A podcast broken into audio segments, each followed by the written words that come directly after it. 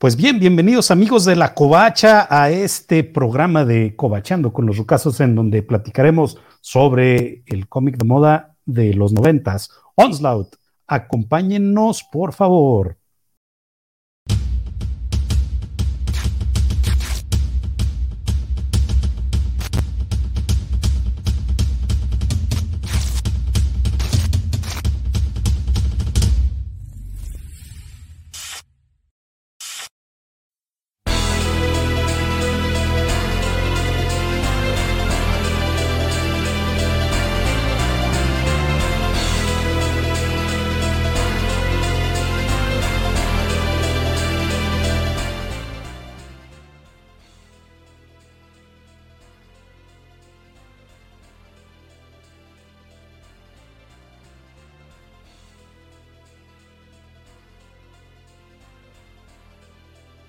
Pues bien, bienvenidos amigos de la Covacha y gracias por acompañarnos en esta ocasión y esperemos que no nos falte tiempo como a nuestros buenos amigos de hace un momento, donde con más de dos horas no pudieron terminar de platicar de lo que tenían que platicar, para platicar de la saga de moda de los noventas, Onslaught. Y para esto me acompaña mi queridísimo y bien ponderado amigo. Hola, ¿qué tal? Yo soy Gerson bienvenidos a cobachando con los rucazos, este, quédense, la verdad, nos lo vamos a pasar bastante bien. Oye, güey, se me hace que el enano se quedó dormido, güey. Enano, despierta, güey, ya, ya, ya. Ya, ya, terminaron los otros, güey, ya. No, ya, ya me había acomodado. Ya terminó el cargado pues de vale, güey. Pues sí, vamos a hablar de esa saga de la que ahorita todo el mundo reniega. Ay, no, eso es una porquería. Pero en los 90 bien que andaban ahí como mens consiguiendo la fase 1, el impacto 2, no me acuerdo cómo se llamaban. No, y deja eso, los, este, los, las, los covers este plateados y este. Ah, tuvo, tuvo, tuvo, portadas foil especiales. Exactamente, ajá. Digo, no llegaron aquí a México, pero sí este, tuvieron su, su Porque van a valer mucho, 20 Ay, güey. que alguien le diga eso a los que están comprando en este momento portadas especiales, güey. Exactamente. olvídense de las bolsitas, este, Gerson de 1997. No, no, no, no. Y menos si son de Vide. Ay, no, qué cosas. Qué cosas tan bonitas. Yo, yo quiero platicarles de dónde empieza toda esta saga. ¿Dónde empieza toda esta saga? ¿Sí se acuerdan? Donde, nos quedamos la semana pasada en Atracciones Fatales. Efectivamente. Empieza justo en este cómic, eh, que es el X-Men número 25. Trae la cartita. ¿Cómo se llaman esas cosas? Este... Trae el holograma. Y holograma, ¿no? No, pero tiene su nombre ese tipo de. Holograma será, ¿no? Como sea. Pues sí, empieza cuando, cuando el profesor Javier le borra la mente a Magneto después de que este le arrancara el adamantium a Wolverine. Exactamente. Y la verdad es que pues, es una portada muy bonita, está muy padre. No voy a hacer lo que hizo Carlos, que se la pasó platicando página por página y hoja por hoja. ¿De cuál evento fue del que se la pasó platicando así el buen Carlos? Evento, no, este. Supercampeones. De los supercampeones. Supercampeones. De los supercampeones. oye, de atracciones fatales hablamos la vez pasada. Sí, ya sé. cuando, vimos de sagas de, de los 90 de Marvel. Marvel. en los 90, ya las mencionamos. Sí, ahí se es cierto. Oye, qué bien, qué bien conservado está el número, ¿eh? Está conservado, ¿sabes por qué, güey? Porque es la reimpresión que hizo Ah, ya, ya, con razón. Ah, con razón. Te iba a decir, los cómics de Beat no se mantiene, el color no se mantiene también después de varios años. Tienes que, tienes que tenerlos este, eh, fuera de la luz. La, la, tinta no era tan buena. Sí, entonces, pues ahí, ahí fue donde todo comenzó, efectivamente. Platícanos un poquito. A ver, güey. Para que vean la diferencia, este es el Ultimate 1 de Beat. Sí. Quiero verlo. No sé, la, la, tinta se empieza a, a opacar. Pero ese papel ya es como tipo papel brillante, ¿no? Es el, es el papel bueno, de hecho. No ¿Ah, es porque sí, este es el esta fue de las ediciones chidas de Beat. Ah, sí. De las así naizonas con buen papel, con gloss y toda la cosa, pero no les aguanta no les aguanta mucho la tinta. Que dice, "Buenas noches, ¿a qué hora hablan de Eternals?" No, no, no, esa plática de Eternals fue más eterna que la película. habría sido más rápido, habría sido más rápido si la reseñaran escena por escena. Hay, hay, hay un comentario. Esa, esa, plática, esa, plática, es más larga que toda la bibliografía de Eternals. Mira, casi rivaliza con los cómics de la semana, güey. Mira, hay, hay, hay un comment que quiero decirles. Alguien dijo que los del programa anterior tuvieron dos horas para convencer al público. No lo van a convencer con argumentos finales. Y no les alcanzó, güey. No les alcanzó el tiempo, güey. Hazme el favor, güey. Mira, mira, yo no he visto la película, pero escuché el argumento final de Valentín y creo que no le entendió para nada. Le sugiero que la vuelva a ver. Qué buena referencia, güey. chiste, chiste interno. Chiste, chiste interno de la compañía, güey. Oye, ah, probablemente encobacheando. Como dale, dale. de sagas de Marvel de los noventas, todo empezó en el otro lado. En el otro lado. este es un buen momento. Espérate, espérate. Este es un buen momento. Este es un buen momento para que des el disclaimer, enano. Ah, sí, por favor, ah, por favor. Este, les recordamos que este programa es un programa de chochitos que ya no recuerdan ni dónde dejaron los calzones. Así que vamos a decir un montón de barrabasadas. No tenemos respaldo de la Secretaría de Gobernación. No tomen este programa como fuente de consulta, para eso está Wikipedia.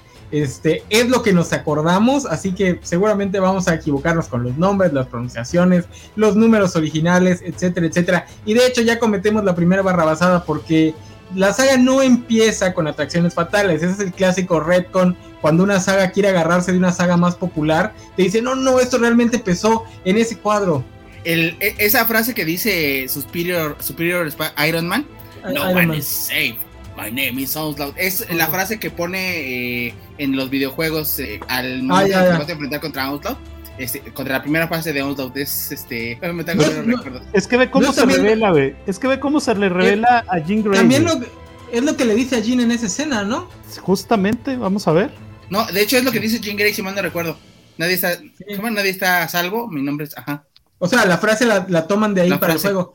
Oiga, por cierto, dato curioso, ¿ustedes cuándo aprendieron a pronunciar Onslaught? Nunca. Yo, yo le digo Onslaught. ¿Cómo, se, ¿cómo se debe decir? Onslaught. Pues no, no estoy seguro si es Onslaught. Yo siempre me lo han corregido como Onslaught. ¿Es Onslaught o Onslaught? Por la GHT. Sí, puede ser. Bueno, ah, eh, personas que realmente hablen bien inglés, que no sean nosotros tres. No, algún gringo. Lo que pasa es que el inglés también depende mucho del contexto de la frase, ¿no? No es así como que puedas decir, ah, esas tres letras siempre se pronuncian así porque no hay, no hay una academia británica. es que, por este, ejemplo, lo, tienes que comparar, por ejemplo, con palabras similares como, como comprar en, pasado, es bog. Entonces tiene que ser. Sí, no, sí, pero a lo que me refiero es que no, el inglés no, no siempre funciona así, cambian la Más o menos. Porque no hay según, británico. Según porque no hay este, una academia. Según el traductor de Google, la pronunciación de onslaught es esta que voy a ponerles aquí mero. A ver si... Onslaught, dice la cuenta covacha. Onslaught. Onslaught. Onslaught. Sí, puede ser. Tampoco es una palabra muy común, ¿eh? Tampoco es una palabra muy común, es muy difícil escucharla pronunciada. No, que es como este, carnicero o algo así, ¿no? Ya no me acuerdo. No, es, se, se, refiere a una ola de algo, algo que llega en oleadas destructivas. Pate, güey. Ah, ok. Ah, por eso se llamaba primer y segundo impacto. Y por eso es que sus ataques eran así como olas psíquicas y el, el pulso electromagnético que deja sin luz Manhattan. La verdad es que fue un muy buen diseño de personaje. Lo digo, porque, porque yo este, lo pronunciaba, porque en el juego nunca lo pronuncian, que yo recuerdo nunca lo pronuncian, entonces yo lo pronunciaba como Slanghut, hasta que me lo corrigieron este, unos compañeros que iban bastante adelantados en, en sus clases de inglés y me lo corrigieron. Oye, güey, no, ¿Tú, sabes por qué Spider Games está comentando y no entra al programa, güey? No sé. Híjole, mano. Qué bárbaro, ¿eh? No, ese Games, ese, ese Games para estar tan terco de que no podemos tomar vacaciones, se ha tomado un chingo de vacaciones del programa. Es el que más ¿eh? vacaciones se ha tomado. Es el que más vacaciones se ha tomado. Alejandro Guerra nos dice que él, él, él dice Onslaught, a veces Onslaught, poco más, y le digo Oxo. Oxo. Oxo. De hecho, la pronunciación correcta es la que nos puso el Vale, porque seguramente se la ha de haber dicho los que lo corrigen, los que le corrigieron el de Matis por Dimatis. Este, es, para que no se pierdan, es como si estuvieras diciendo una zorra. Onslaught. Si es, si es, si es, Matis o de Matis. De Matis. De Matis. De Matis. De Matis. Sí, sí. Pero por ejemplo, también, también pasa mucho que depende de qué lado de, Estados Unidos o si están en Bretaña, cómo pronuncian los apellidos. Es como el de, de Milar. Que espérate, espérate, güey. Dice que es Milar. Es Milar. vámonos, vámonos, vámonos con este comentario de, Samuel Enano. dejamos la pronunciación de un lado y vete con la con, con el comment de Samuel Flores. Dice, me imaginan cómo lo hubieran, se imaginan cómo lo hubieran traducido en México si este personaje hubiera salido en la caricatura de los 90, tipo aguja dinámica, titán, etcétera. Aguja dinámica no es de la caricatura de los 90, es de la caricatura de Spider-Man y sus, y sus no, es de la caricatura de Spider-Man, ese es de la caricatura de, Spider-Man y sus sorprendentes amigos, es mexicana. Es que además tiene el doble, el doble dato curioso de que en la versión en inglés, el acento que le ponen a Wolverine es, es un acento australiano. Así como que se adelantaron mucho al casting de Hugh Jackman. Este, pero sí, ahí es donde sale lo de aguja dinámica. No, aquí le hubiesen puesto en la caricatura, sí, porque Rock no es Titania. Este, aquí, no sé, no, le hubiesen puesto carnicería. No, no está tan, tan difícil. ¿Le hubiesen puesto carnicería? ¿Carnage? Sí, carnicería, sí, le hubiesen puesto carnicería. ¿Cómo crees que le hubieran puesto, Gerson? Algo así como este destructor o. Ajá, algo así. Maquiavélico. Digo, yo, una cosa que no tenga nada que ver. Es que no tiene nada que ver, por ejemplo, este. Eh, Titania el ejemplo es el ejemplo más claro, ¿no? O sea, Rogue es como pícara, ¿no? Como de cachondona, como sensualona. Y, y, aquí sí, este, le cambiaron completamente el sentido, ¿no? Este, sobre todo, por ejemplo, eh, eh, Gepardo no es el, el animal que, que, es el Wolverine. No, el Wolverine es un, es un carcayú. Incluso en, España le ponen en el cómic lo ves, ¿no? Lo ves, no. Por, por las cosas así piensa que estás No, y por el, por el, por el nombre, por el Wall. Igual el Hugh Jackman tenía la, el, mal entendimiento de que Wolverine tenía algo que ver con lobos. No sabía que existían los carcayús. Este, Osvaldo el Loco, traducción de... Spider Games desde su exilio nos dice Osvaldo el Loco, traducción de vida. De hecho, yo me acuerdo mucho de la traducción de uno de los títulos de Vaughan para Ultimate X-Men, que era Blockbuster, no miento, de Bendis, que era Blockbuster, que lo tradujeron como algo fulminante porque sí está canijo traducir la frase Blockbuster. Qué rollo.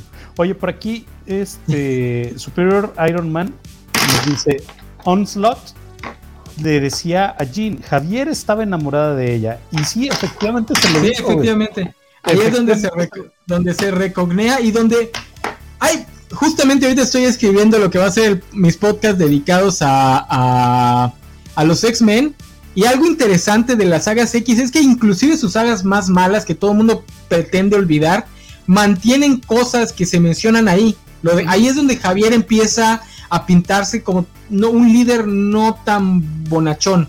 Ahí empieza lo que será la lenta caída en desgracia que se va a culminar en la etapa de Burbaker en Deadly.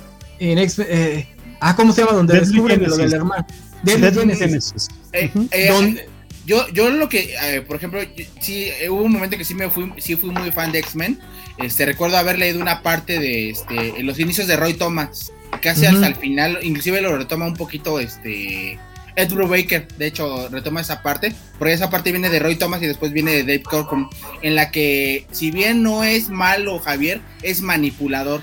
O sea, este, y de hecho, eh, esa parte de Vulcan y, este equipo encubierto de Brubaker, este, viene de ahí porque, este, finge su muerte Javier en los, en los 60 o algo así, como unos 20 números en lo que cambian de sector y retoman a este a Javier, pero, pero era como un tipo medio manipulador, sí tenía un, un, sentido malo, ¿no? Pero, pero, lo que lo redimía era el sueño. Oye, oye, pero, pero ¿eso era intencional o es la lectura que hacemos ahora? Porque ahora si leemos los cómics de los Cuatro Fantásticos, Rick Richard es un, es un imbécil, pero no era intencional en su lo Es, güey. Lo, que pasa es que en su, en su momento lo escribían como un gran hombre americano de barbilla cuadrada. Para nuestras sensibilidades de la modernidad es un completo imbécil y es completamente un villano. Por ahí denle una Thomas intencional o era, o era uno de estos casos donde... Es que es el, símbolo, es el signo de los tiempos. Por ejemplo, en los 60 es un hombre intelectual, un hombre este, correcto, intachable. Era un, era un hombre que sabía por dónde tenía que ir. Entonces era sí, y todo, y, todo lo que hace, y todo lo que hace lo...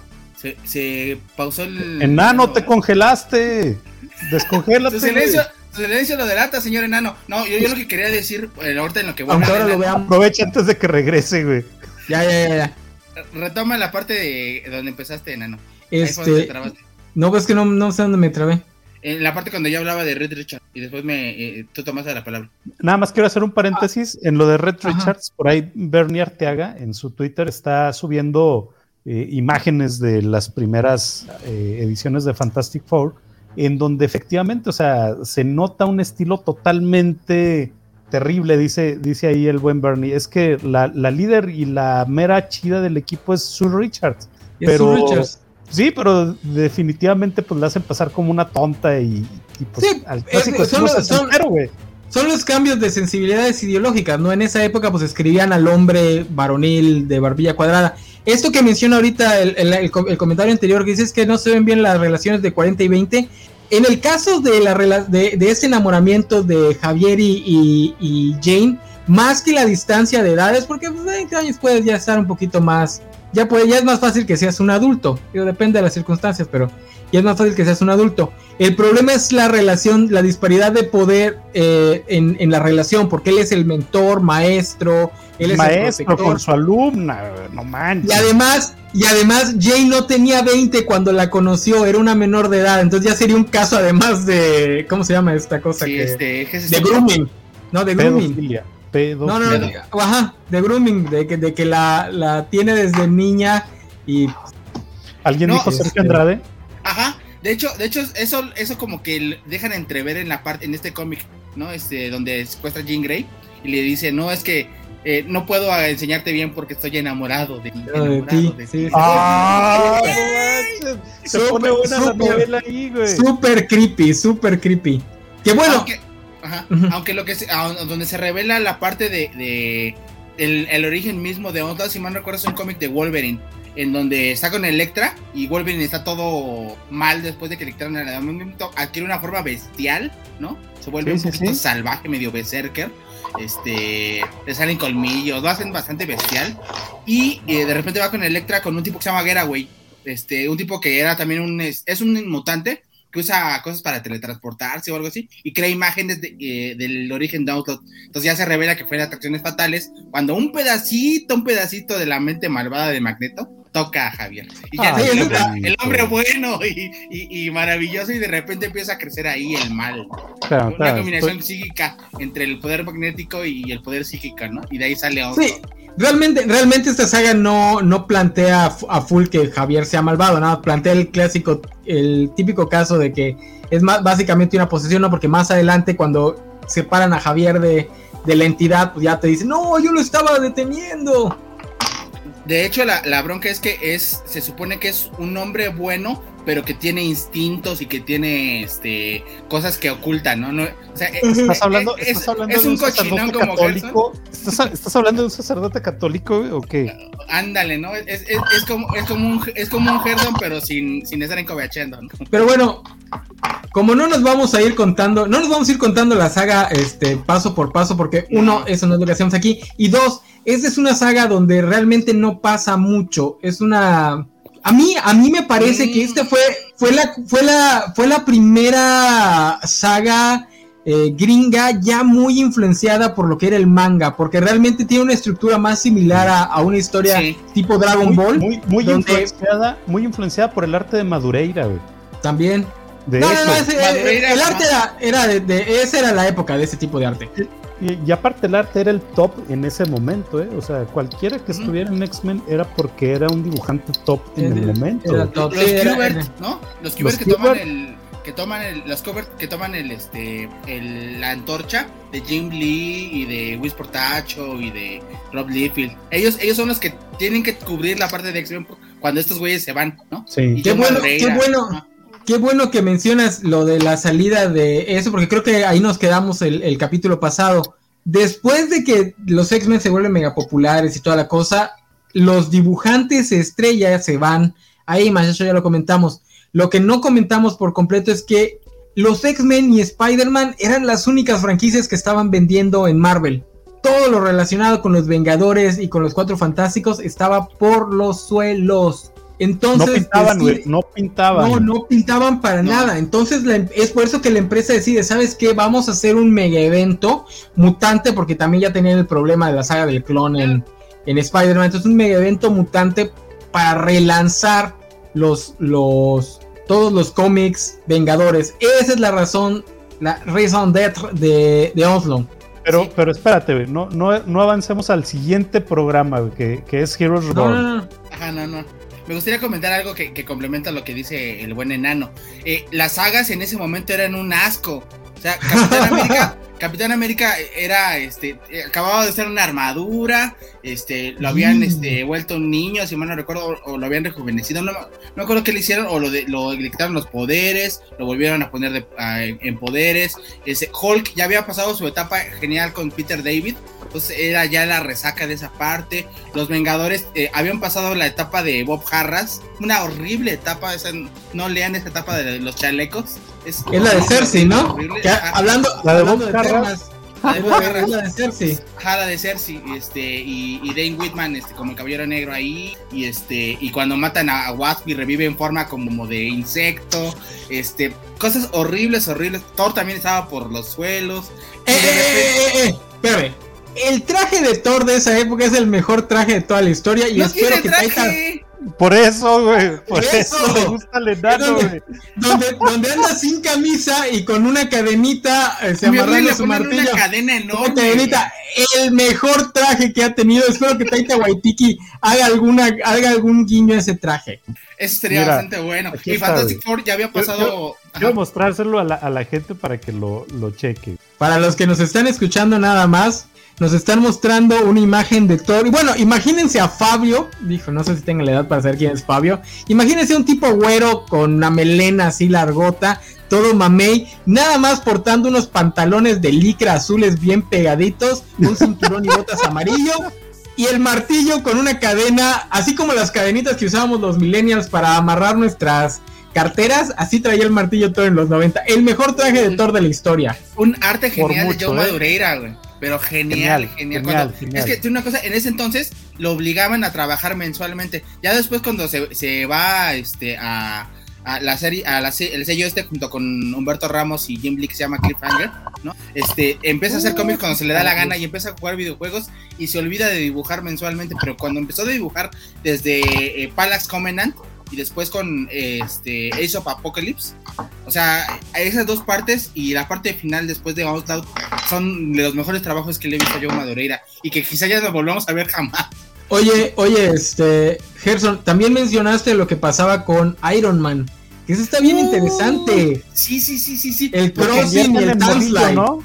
Ajá, la saga de Avengers de Crossing. Ajá. No, espérate, no, no lo convierte nada más. Vuelven malo a Iron Man y después los Vengadores van a buscar a un Tony Stark de 19 años para traerlo al presente y que él venza su versión malvada y ya luego su versión malvada se sacrifica. Ya quisieron hacer un Parallax, pero, pues, la, bronca es que crearon una paradoja que aún ahora no han podido, no han podido ni grandes resolver. Al, Marvel, Ajá, en, en el Return regresa, regresa Tony Stark de la edad de, 20, 38 años, ¿no? O sea, no regresa el joven, ¿no? Franklin, Richard, Franklin Richards lo hizo. Sí, sí, este, el poder, el poder del guion. El poder, del, guion. Entonces, esa es el estatus que tenían los Vengadores. Es la peor etapa de los Vengadores. Creo que no. Bueno, no. Habrá alguien allá afuera, Thor con ombliguera. Ah, no, momento. Sí, tienes mucha razón, Luis Juárez. Me retracto. El mejor traje de Thor es el de Thor con ombliguera. Espero también que Taita, que Taita Waititi haga un, haga un guiño a ese traje hermosísimo. Fíjate que sería una genialidad, ¿eh? Porque la, la verdad es que Taika Waititi le ha agarrado totalmente la onda Thor y ha rescatado esa franquicia para Marvel. ¿eh? Es, es, una genialidad. Y yo espero, yo espero que lo haga porque también el MCU se va a quedar sin su franquicia. Ah, híjole, ah, híjole, ¿quién entró por ahí? Ah, ya llegó el Valentín. Ya llegó el, Valentín. Algo, algo dijimos mal, alguna referencia hicimos ah, mal. Nos cargó, ya nos cargó, ya a regañar, carajo. Eh, perdónenos, perdónenos. básicamente lo que hicieron mal fue que existieron. No, no, vine a hablar de esto, porque yo sí quería hablar un poquito de la serie. Este, Isaac no quería.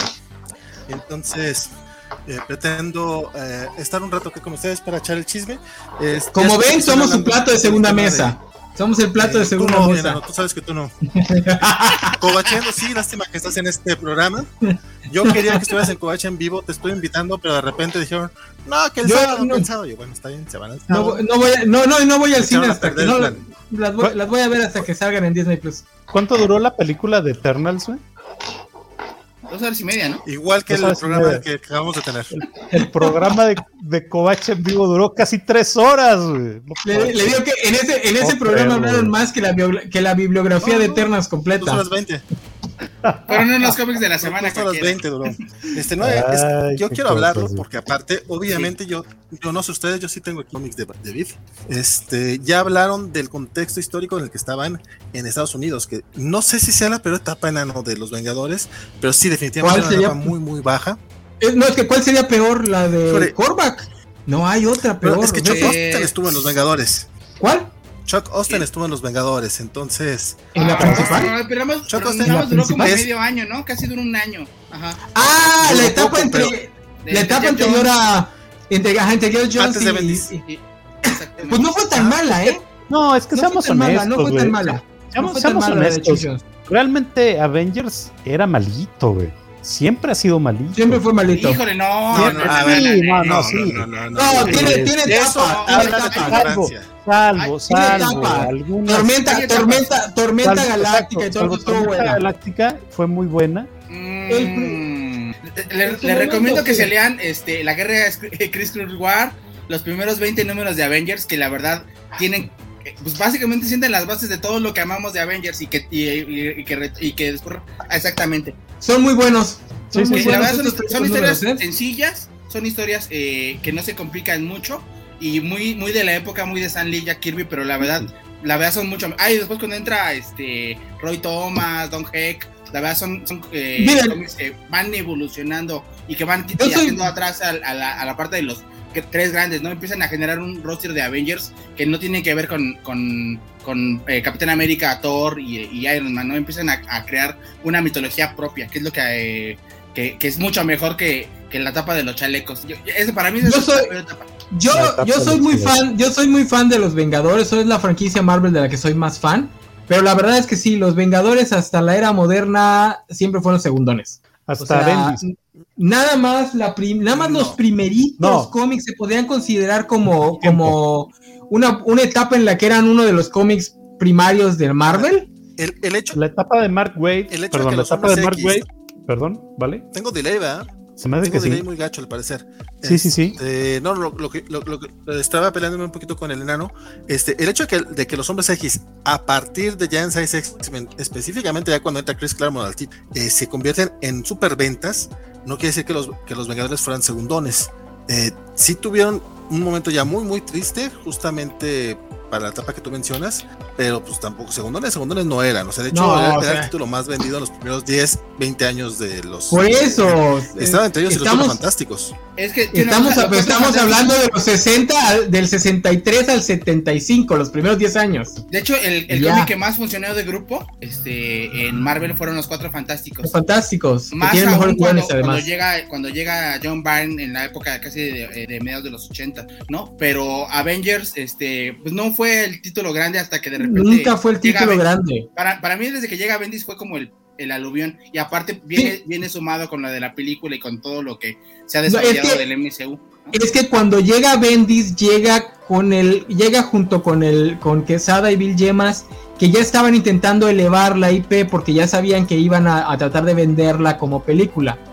Este, pero la etapa la etapa de, los chalecos sí es la peorcita porque es la etapa donde tuvieron que rescatarla con Osnon. O sea, ahí, y además es una, es una etapa que tiene muy, muy, muy, muy, pocas cosas rescatables. Es uno de los peores rosters, este, al punto de que casi nunca se han vuelto a integrar esos personajes al, al, este, al equipo. O sea, el Caballero Negro, Cersei, no han vuelto a estar mucho en... Aparecen en cameos en la etapa de Pérez, Cristal, este. Cristal. ¿Cómo se llama este güey? Hércules. No, no, pero espérate. Este, Hércules, Hércules, Hércules, se ha vuelto a aparecer. Vida negra igual. Ah, pero vida, vida, negra, ajá, pero, pero, o sea, ese, ese perdón, este. Cersei venía como de un poco antes. Ya cuando llegan ahí, sí está Feyonzón, pero cuando entra Cersei al, al Sí, la de, Cersei la recuerdo de la Operación Tormenta Galáctica. Ajá, pero venía desde un poquito antes. Después de actos de antes de actos de venganza empiezan a tener protagonismo los, los, los eternos, de hecho, sobre todo este Gilgamesh y Cersei. Este, empiezan a tener un poco de protagonismo en actos de venganza, como que desaparecen un poco. Y después, cuando intentan a meter a Spider-Man a los Vengadores, que es ya la última etapa de John Byrne en el título, este, se queda a la mitad porque John Byrne se va a la mitad de la saga y empieza Fabián y César. Como siempre. Entonces, ajá, dejan ahí, de repente pasan unos un año más o menos y entra Bob Harras y ahí se acabó todo. Ah, qué mal escritor es Bob Harras, ¿eh? ¿Se acuerdan de, la, de, los cómics de la Liga de la Justicia que hizo poco antes de Crisis? Malísimos. No, malísimos. Y además, como estaba, como lo tenías que comparar con Morrison, Jones, este, Ruka, era aún peor. los... después de ellos? Es que le dieron, le, dieron una mini como para hacer espacio entre, entre, entre dos eventos previos a Crisis Infinita. No me acuerdo. Ah, creo que la mini que viene justo después de Crisis de Identidad. Que yo creo que también se llama ah, Crisis. Mal, crisis o, para entrar. crisis o algo de. Sí, o sea, imagínate, Messler y luego, luego tienes a la par a Morrison, uh, este. Y a todo mundo, ya no todo el mundo le gustó Crisis de Identidad. Entonces, este... No, pero, pero Messler no es, Messler no es tan mal guionista. Lo que pasa es que le gustan las, los este, guiones turbios y es un loquito conspiranoico. Es, es, un, shock. o sea, Crisis de Identidad es un shock. Pero bueno, hablemos mejor de los de hablando de, hablando de malas, malos guiones. Oye, de hecho, qué, bueno que mencionas ese, ese, ese, eso enano, porque la verdad, el tema de Onslaught es como muy relevante eh, entre, la fanaticada, o sea, es, es como de esos, es, de esos casos curiosos como pasa con, con como, Carnage, con la muerte de Superman. La era de Apocalipsis. Eh, no, la, era de Apocalipsis yo considero que es tiene buena. cosas, tiene cosas rescatables. La o por lo menos no es mala. Eh, exacto, porque tiene como muchos. Eh, la era de Apocalipsis se divide en, distintas series, o sea, tiene Generation X, no, Generation, X, tiene Gambit and Externals, tiene Astonishing X. Cambian, cambian todos los, cambian todos los títulos. Sí, a, lo que voy es de que eh, no puedes decir que está mala porque a lo mejor estuvo mal la Gambit and Externals, pero la Astonishing X estuvo muy perro, por ejemplo. No, el concepto es bueno, tuvo buenas ideas, tuvo buenas ejecuciones. Tal vez en general es una típica saga noventera, pero no es mala duró muy poco. Cambio, yo creo que duró muy poco para poderla calificar, Mis ejemplos. Vale, yo no, yo no compararía a Oslo con esos ejemplos porque no creo que haya mucha gente que diga que Oslo es buena. Es que a eso voy. Sí lo hay. ¿No viste, ¿No viste los comentarios también? Eh, saludos a toda la gente de la covacha. Si hay gente que, que, estuvo participando en Facebook diciendo que Váyase de aquí. muy buena. No, no, no, no, yo les agradezco. pero, pero se me hace un poco curioso. ¿Oslo buena? No, no tan mala. No tan mala. Ah, bueno, no tan mala. Los anuncios de Onslaught tuvieron mucho pegue, compadre. O sea, realmente hay mucha gente que adora esa saga, mucha gente que empezó, bueno, siempre hay un cómic con el que empiezan a, leer la gente. Hay mm. gente que empezó a coleccionar cómics con esta etapa de editorial Vid. Eh, no sé por qué sucede así, porque es como, güey, pero pues si acaban de publicar los otros, o sea, ¿por qué no estabas comprando los hombres X cuando estaban con X-Men Flipbook? No lo sé, pero empezaron con Onslaught. Y, y es muy curioso yo, te puedo decir porque. Que además del cariño, espérame, Juanjo, que además del cariño que le tienen a la saga, que evidentemente le tienen mucho cariño, eh, de repente no pueden disasociar el tema de le tengo cariño a está buena. Ah, está buena. Y si tienen, y que es lo mismo que pasa con Maximum Carnage y la muerte de Superman, creo yo, por eso, por eso las comparo. No porque estén, digo, eh, Maximum Carnage tuvo, y la muerte, de hecho los dos tuvieron videojuegos y Onslaught no, o sea, sí, a lo mejor sí hay otro nivel de, de ventas, pero de que, de que tienen el, el cariño del fandom, sobre todo el fandom mexicano. El fandom mexicano es lo que te iba a decir. En el fandom mexicano ha de ser, porque los gringos no. Me, gustaría decir algo al respecto, sobre todo este apología a, esta saga. No es que sea la mejor saga de todos, pero tiene elementos que, que, no la hacen tan mala. Aparte, el contexto histórico creo que lo, lo menciona bastante bien, vale, sobre todo aquí en México. Eh, aquí, este, por ejemplo, yo recuerdo que se presentaron los cómics en Mesif. Se presentaban en, a ver, Salvo Pánico en el cielo. Este güey no tiene salvación, güey. La neta, güey. Ándale. No, no, no, no, no. Mira, a, mí me pasa. Ajá.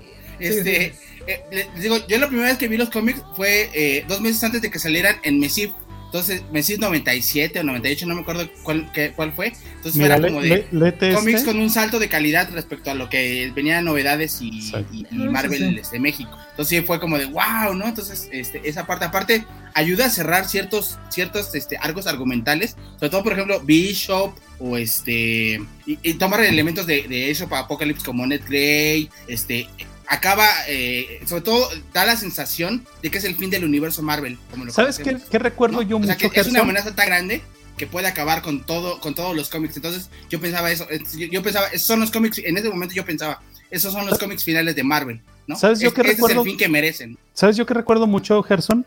Que precisamente ahorita que mencionas eh, el tema del, del engagement con Bishop, yo recuerdo mucho la serie de televisión cuando llegó Bishop o, no recuerdo si fue la serie de televisión, eh, fue entre la serie de televisión y el, y el cómic de Uncanny X-Men eh, de, de, los noventas con estos dibujantes que se fueron a, Image, donde trajeron a, Bishop y él siempre estaba mencionando, no, es que vengo para prevenir, vengo para prevenir y el traidor y no sé qué tanto es madre. Pues es, es justamente en esta saga de Onslaught donde se define y donde se muestra quién es el traidor y cómo estuvo todo el cotorreo. Por cierto, ¿quién fue siempre? Eh, Javier. Javier. Ah, ya. Se supone que un X-Men mata a los demás y eso condena al mundo a, la realidad ah. de, la que Bishop venía. Ah. ah. Entonces, este, se supone que eh, eh ataca a los X-Men en, en, el, en el, la mansión y de repente los tiene todos juntos y de un rayo los va a acabar a todos, pero de repente Bishop y como absorbe energía, le pega y en lugar de este matarlo, matarlo nada más absorbe la energía y cae. Y oh, ya, ya rescaté el futuro, ya me acordé. Sí, ya salvó, salvó a todo el mundo de la ex, güey. y, luego, luego, se, se, queda en el presente a hacerse policía. No, y a, ser traidor y a un chorro de cosas que, que, que, ha sufrido el buen este el buen Bishop. Ves que eh, oficialmente, oficialmente no puede regresar a su, a su era por, alguna extraña razón, porque eh, realmente eso de viajar en el tiempo, al menos en, los cómics de Marvel, parece que es muy fácil. No sé qué Bishop puede hacer. Este, Cable lo hace cada rato. ¿Quién, güey? Sí, Cable. Esta, eh, en esto que mencionaba Juanjo, en un, en un cómic de los de Uncanny X-Men, de los de Willis Portacio, es cuando cuando llega Bishop, ve esta transmisión entrecortada de Jean Grey hablando de que habían, habían derrotado a todos los hombres X, habla de que los dos, los dos equipos, el azul y el oro, habían sido decimados y cosas por el estilo. Y se cortaba justamente donde decían quién era el traidor y por qué y toda esa tontería. Eh, este fue uno de los misterios que duraron como unos 4 o 5 años, pero era un misterio incluso para los mismos guionistas, porque realmente este, cuando sueltan estas cosas no había un plan. Entonces lo retoman. Obviamente, mi, mi ñoño no tan interior de yo de 15 años cuando leí esto, ¿no? A lo mejor estamos hablando a lo mejor 16, 17 años, cuando leí esto, eh, así como Juanjo ahorita también me emocioné mucho porque dije, ah, no mames, lo mismo que vimos hace como 5 años. Ahorita releyéndolo como mi reacción es más parecida a la del enano. O sea, incluso el tema de, los, de los dos equipos del azul y oro fue anacrónico porque ya para cuando pasa ya no estaban divididos en los, en los equipos azul y oro. Entonces fue así como que, ah, mira. Ah, fue, eh, ¿qué? Ah, ah hacen referencia a que todo esto sucedió justamente a partir de que eh, Xavier eh, le, apagó la mente de Magneto en el X-Men 25 en Final Attractions. Entonces, sí, por, e- perfecto. por eso, niños que quieran escribir un cómic, escríbanlo completo, no estén haciendo la estupidez de la caja misteriosa de Abrahams, porque luego les cancelan la serie, viene otro, les cambia todo y ya no funcionan las cosas. Oye, oye, oye, no, hables mal de la caja misteriosa que nosotros lo hemos hecho, güey. No, y, sobre todo cuando lo quieren componer, empiezan a sacar un chorro de cosas. Digo, ahorita lo estamos viendo con, con Amazing Spider-Man, este, la etapa de, de este. Ah, ¿cómo se llama? ¿Nick qué? Realmente. odio, tanto, que ni siquiera. Realmente. ¿Cómo que lo cogiste misterio? No se lo cogió, aunque es muy gracioso decir que sí. Este, porque al parecer tenemos, nos gustan los chistes homoeróticos. Este, no, pero sí, el, el, lo de Nick Spencer, él sí terminó su serie completita, compadre. No, sí, ah, que la terminó, terminó, pero de que, eh, que haya retomado este. Eh, Juanjo no me vio cuando lo estaba mostrando, ¿verdad? Es que mostraste la imagen de internet, No, ah, güey, mostré esta. cómic de Vid.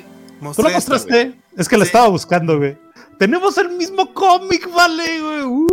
Pues, ya, ya los había mostrado, güey. Mostré toda mi colección de Onslaught. Sí, ya sé, güey. ¿Por qué? Porque era un niño de los 90. ¿Y por qué? Pues porque e, era lo que había. Y la recuerdo con cariño, nuevamente la tengo. Cuando hicimos el, programa de Final Attractions, eh, eh, Isaac y yo, eh, de New Nautas, que saldrá, si no estoy mal, la próxima semana, tuve esa sensación justamente de, pensé que le iba a atacar mucho. Y definitivamente tiene sus problemas y tiene sus tropiezos y los comentamos, pero sí me tocó el, ah, mira, le tengo cariño. Cuando he intentado releer... ganó el amor, güey. sí, pero a eso voy. Cuando he intentado releer Onslaught, a pesar de que la tengo y que la guardo todavía, la chingada, no puedo releerla. O sea, releo el, el, primer tomo. este me gusta. Antes de que entraras, les comentaba que, la, estructura de la historia sigue más la estructura de las historias de mangas como Dragon Ball, donde la historia se va desenvolviendo a punta de cliffhangers y al final es un enemigo que enfrentar muy poderoso y lo ven vale, ya. Estamos eso, eso arruina mucho las relecturas de una historia. Esa es la mejor imagen de la saga, que es la que se ha replicado mil y un veces. Mira, tan está muy mal planeada esta cosa que no hay un diseño de Onslaught. Eh, no, Mencionaba hace rato, eh, al final del programa de Eternals, que, que, hablamos de que iba a salir este, este Onslaught, eh, Raúl Hernández Escaguaco mencionó que lo mejor de Onslaught es el diseño porque eh, hizo un diseño muy bonito para como enemigo final del videojuego de Marvel vs. Capcom. Y yo, yo me quedé, estoy a punto de decir, pero es que ¿cuál diseño? O sea, sí, bueno, ya cuando dejo el del videojuego, pues el videojuego tiene un muy específico. Exacto. Pero, pero dentro del cómic no es nada más la evolución de Onslaught, porque muchos dicen, no, es que está evolucionando. No, güey, en la misma fase antes de que evolucionen, de un dibujante a otro, no había un diseño, o sea, no, no hubo un who's who para que los dibujantes dijeran, este es Onslaught. Ajá. Una pregunta, ¿esta es la etapa de los cinco editores en Marvel? ¿O ya había, o ya había un editor en jefe? Viene, ah, viene eh, marcado aquí Bob Carras. editor en jefe, güey. Viene marcado Bob Carras. Ajá. De, de hecho, la, la gran bronca es que eh, estaban preparando todo para crear este Héroe Return, entonces necesitaban un evento grande para, para hacer el retcon, como tú lo habías comentado, enano. Entonces estaban eh, pues tratando de. Yo, yo, lo que vi es que le hicieron todo sobre la marcha, ¿no? Este, a ver, tú vas a ocuparte de esta parte de la historia, tú vas a ocuparte de esa parte de la historia, y en menos de, de tres meses tenemos que acabar esto, ¿no? Digo, en, en México se tardaron un año, pero, o sea, fueron dos, tres meses, dos, tres, cuatro números en el que se resolvió todo para dar pie a este Hero Reborn, ¿no? Pero sí fue como de. Y se nota el, el, sentimiento de hay que hacerlo rápido, ¿no? Este, ¿cómo, cómo quitamos de encima este, a Ben Riley, ¿no? Este, o, o, cómo metemos de vuelta a Peter Parker que ya se había retirado con su esposa y que ya había perdido los poderes. Entonces, sí, sale, empiezan a, moverse a cosas. ¿Cómo, cómo quitamos a, a, Jenny Storm el matrimonio que tiene para poder hacerlos otra vez cuatro? Entonces empiezan a, empezar a, resolver cosas, a quitar personajes, a mover personajes. Y de los, hecho, Avengers, los Avengers fueron los, los, más desmadrados de todo. Pero de hecho, no los que mejor les sirvió. No es el único, no es el único error de, de diseños porque en, en dos de los cómics de los Vengadores, el traje de Thor cambia. En uno aparece con la, con la madrecita esa, la, la ombliguera, y en la otra aparece sin su, sin su, este, no, pues totalmente sin su camisa. Sin, camisa. Ajá. Este, no sé si por, porque aquí Vid imprimió dos este, cómics que no eran consecutivos y hubo una explicación intermedia o qué onda. Por aquí vale decir que no. lo hizo. Por, por aquí vale decir que no. Franklin Richard, Franklin Richard lo hizo. Sí, básicamente. A ver, eh, eh, Gerson dijo algo que estuve equivocado y luego aparte llega Juanjo y dice, sí, sí es cierto. No, no es cierto. A ver, sí, Onslaught sirvió para muchas cosas, para, para, cerrar muchas cosas, pero realmente fue para dar un borrón y cuenta nueva. Entonces, eso ayudó a lo que ya mencionaron previamente de la Wasp mutante, del, del, del, del, Teen Iron Man y de esas tonterías, pero no afectó a Ben Reilly como el hombre araña. Y luego llega Juanjo, mira, tengo cómics del hombre araña de Onslaught. Sí, es que, mira, es, un es que en la, en la saga de Onslaught, muchacho. No sé si puedes mostrar la, la, la, de John Romita, este, querido Juanjo. Y, y yo digo, ah, ya, ya, ya estaba retirado y mientras estaba yendo este Peter Parker, de repente llega un sentinela, ¿no? A, a parar su, su, su, vida de Nueva York, porque ella se iba porque iba porque su esposa estaba iba a, estaba a días de dar a luz, ¿no? Eso, Aquí está viendo. Aquí lo, lo, que, lo, que, digo, lo que digo es que desencadena eventos que después. Ajá. Este, o sea, ahí empieza, ahí empieza el cambio. Bueno, en, en, el caso de Spider-Man no, no, hicieron un retcon fuerte, pero, pero ahí es donde lo empezaron. Pero, pero, no es por Onslaught. O sea, lo de Onslaught ¿Ah, no? tiene que ver. De hecho, retoma la cámara, ya me acordé, retoma la cámara este Peter Parker porque ya ni siquiera era fotógrafo, retoma la cámara y empieza a usar este para, o sea, no, el evento. No, no es por, no es por el, el, personaje ni por la, ni por la historia per se. Ni en el evento, no, faltan como tres meses para que pase eso. Uh -huh. Pero es, ah. en, es en Oslo donde inicia el cambio. O sea, el, Pero. Eso, ese fue el marketing. ¿Ustedes cayeron en eso?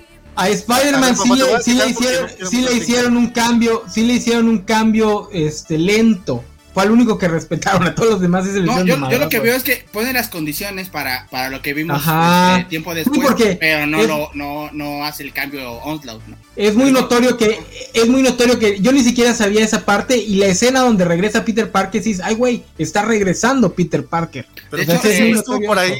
de hecho, de hecho, se supone que ya no tenía poderes, si no recuerdo. Entonces, de repente llega un sentinela y le dice, ah, este, este, es un, este, mujer embarazada, ah, este, hombre mejorado. ¿No? Exacto. Este, entonces de repente ya le empiezan a salir los poderes y de casualidad tenía sus muñequeras con. No, no, no, no. Se, las dio, se, las dio, Ben. Se las dio Ah, sí, sí, le dio una, ¿no? Ya no me acuerdo. Así es, se las repartieron. Ya no me acuerdo. Pero, pero lo que sí recuerdo es que, y creo que eh, Vale menciona una cosa bastante importante, es que el factor de que pues, no había no había otra cosa, ¿no? Entonces, para nosotros era wow, ¿no? Este, están, están pasando cosas, ¿no? Los centinelas están volviéndose locos porque Outlaw les hizo algo, ¿no? Entonces están atacando a los héroes, ¿no? Y, y, y la cosa del puzzle electromagnético y, y la ciudad de Esmada y, y, pues sí parecía algo bastante grande. Claro que ya, ya comparándolo con, con muchas cosas que hemos leído, pues ya parece algo bastante eh, mucha, mucha forma y pues poco fondo, ¿no? Pero en ese entonces era como de, wow, no, se va a acabar el universo Marvel, este güey tiene la capacidad de acabar con todo, ¿no? Pero, en sí, Oslo, fue, la, fue, el, fue el tope de ese tipo de sagas, o sea, esas sagas donde todo era, ah, ya va a cambiar todo por este... Porque de hecho la gente de Marvel dice... Es que, sí cambió, güey. Terminando Onslaught, sí cambió el universo Marvel. O sea, fue un hecho que cambió. Un año. En ese, sentido me, refiero al tipo de narración que era, o sea, todo exagerado y a la fregada. Las sagas que vendrían después con House of M, Civil War, ya iban a ser más autocontenidas, miniseries dentro de... Bueno, ya eran puras miniseries, ya casi se, se empezaron a acabar las, las sagas dentro de, de, los, de los cómics mensuales. No se acabaron por completo, pero ya empezaron a, a ser más esporádicas. Parte de la organización hubo poca, pero hubo, eh, que tenían los cómics estos de, de Onslaught, era que dividían los tie-ins que no eran necesarios, como los de la Hombre Araña, en impacto, y mientras que los que eran importantes, que eran la, todos los de los Hombres X y algunos de los Vengadores y de los Cuatro Fantásticos, no todos, como fases. Esa, eh, donde era la fase 1, la fase 2 y la fase 3, era donde, donde sucedía la historia principal, y como que en los demás, eh, básicamente lo que hace es soltar Centinelas en Nueva York, obviamente todos los héroes eh, de, la Gran Manzana pues se tienen que enfrentar con Centinelas y lo ves en sus propios números, ¿no? Pero eh, eso, eso en aquel momento me agradó bastante y creo que es algo que no se ha retomado como tal cuando hay eventos, como bien dice Nano, a lo mejor lo que lanzan es la miniserie principal, sobre todo Marvel. Bueno, ahorita tienen un formato muy raro, pero ahorita hablamos de eso. Este, que, lanzan la miniserie y los demás son los tie-ins. Entonces, pero ¿sabes que hay tie-ins que sí son necesarios? O sea, de repente mm, yo siempre, yo siempre he dicho que los tie-ins nunca son necesarios. A ver, ¿dónde, se, a ver, ¿dónde se muere el Capitán América? Principal? ¿Qué? ¿Dónde se muere? A ver, ¿dónde se muere el Capitán América? En la batalla final, ¿no? no, se muere en, se muere en su propio cómic. Ah, ¿estás de Civil War? No, no, estás hablando de Outlaw, ¿no? No, estoy hablando de Civil War. O sea, porque no, se muere. No. Porque se muere Ah, de Civil War. Muere, muere el tie Ajá, Ah, es importante. es algo, porque aparte era como el final de Civil War, pero. Aunque, no, no, no. No, es que ajá, eso me refiero. O sea, este. Los tie son más como epílogos. Es, es la muerte del Capitán... Capitán América. O sea, la muerte, y además. está equivocado. La muerte del Capitán América es en el cómic de Brubaker. No, pero la, la, bronca es que en el tie da después al Aftermath. Y en el Aftermath sí es este Iron Man este, con el resentimiento de haberle ganado al Capitán Ajá, América. Porque está muerto. A ver, Juanjo. Creo que los dos tienen razón en ese sentido. Juanjo, por favor, ¿dónde está la organización aquí? Es que la muerte, del, la muerte, del Capitán América no tenía, no, tenía, nada que ver con, con Civil War. Se están encima la pelea de Civil War era, era eh, entre más o menos, es que es que da el lugar si no va a haber discusión si no nos vamos a pelear no nos vamos a encimar. Así vamos a encimarnos ahorita vamos a pelear. es que, pero todos van a hablar al mismo tiempo eso me refiero. así no no yo no y más y más porque y más y más porque Games y más porque Gámez está faltando más que maestro de coordinadora, güey. Por eso te está poniendo a ti como el subdirector. O va a poner el enano. El enano Oigan, aprovecho. Él, es estrella, él no, él no va a ponerse a coordinar nada aquí. Tiempo. Aprovecho el bug para recordarles que tenemos nueva cuenta de Cobachando. tenemos nueva cuenta de Cobachando en Instagram y ahí hay un, un tema muy importante. Vayan a las historias de, de Instagram de Cobachando y se van a encontrar una bonita foto del Onslaught que lanzó Toy Biz en los 2000. Fue una de las primeras buff y es una, una genialidad. A la covacha le encuentran en todas las redes sociales habidas y por haber. Valentín, por favor, invitado especialazo, dinos dónde podemos encontrar a la covacha. Aquí está Facebook, Twitter, Instagram, YouTube, TikTok, Twitch e incluso Discord, aunque no lo usamos. Este, mi estimado enano, di, las otras que no usamos, güey. Es lo que estaba haciendo cuando me interrumpiste. LinkedIn, Grindr, Tinder, OnlyFans. Este. El OnlyFans sí lo uso. imagínate, vale en cueros, ahí lo tendrás. Y por lo general pueden encontrar. A ver, Valentín, tú eres el que dices que ponga orden y eres el primero que salta al desorden. No, tú, tú me estás interrumpiendo. No, tú a mí. No, porque, porque Gerson habló de los cueritos y yo estoy hablando de los cueritos. Él dijo, está encuerado. Y yo, sí, comiendo cueritos. yo estoy siguiendo la plática, tú estás interrumpiendo. Pero a ver, Juanjo, tú estás en tu casa, tú eres, el, tú eres el jefe aquí. Ah, y por último, decirles que pueden encontrar el podcast de Coachando en nuestra cuenta de Spotify. Así es que por ahí nos pueden encontrar también. Y ahora sí, eh, retomemos el orden porque si no, luego Vale se estresa mucho. Eh, vamos a platicar ahora ya, que dejamos de lado todo el tema de si los tie son importantes o no, etcétera, etcétera, etcétera, y nos alejamos demasiado del tema principal, que veo que también causa un poquito de estrés a nuestros invitados, vamos a retomar el tema de Onslaught. ¿Qué, qué, en cuántas fases se dividió este evento? Tres, lo dije hace ratito. Tres, tres y dos impactos. ¿Cuáles fueron? ¿Te fijas cómo nos pone fase 1, fase 2? Fase 1, fase 2, fase 3 fase 1, 2 y 3. Y luego de esta fase 1, 2 y 3, ¿dónde se desembocan las sagas principales? En la fase 1, la fase 2 y la fase 3. No, son, solo, son solo dos principales, güey.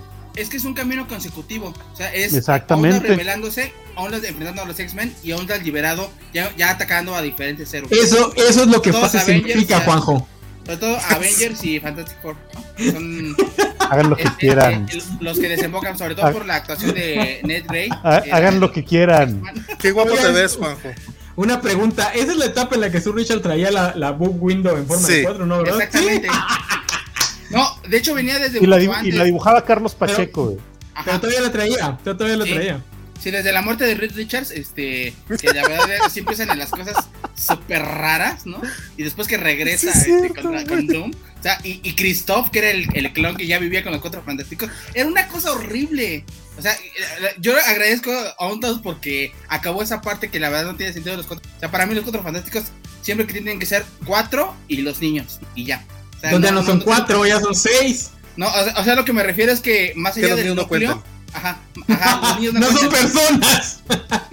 Entonces nada más son tres. No, es que la bronca es que, por ejemplo, en su momento a Franklin lo, lo asociaron con Power Pack.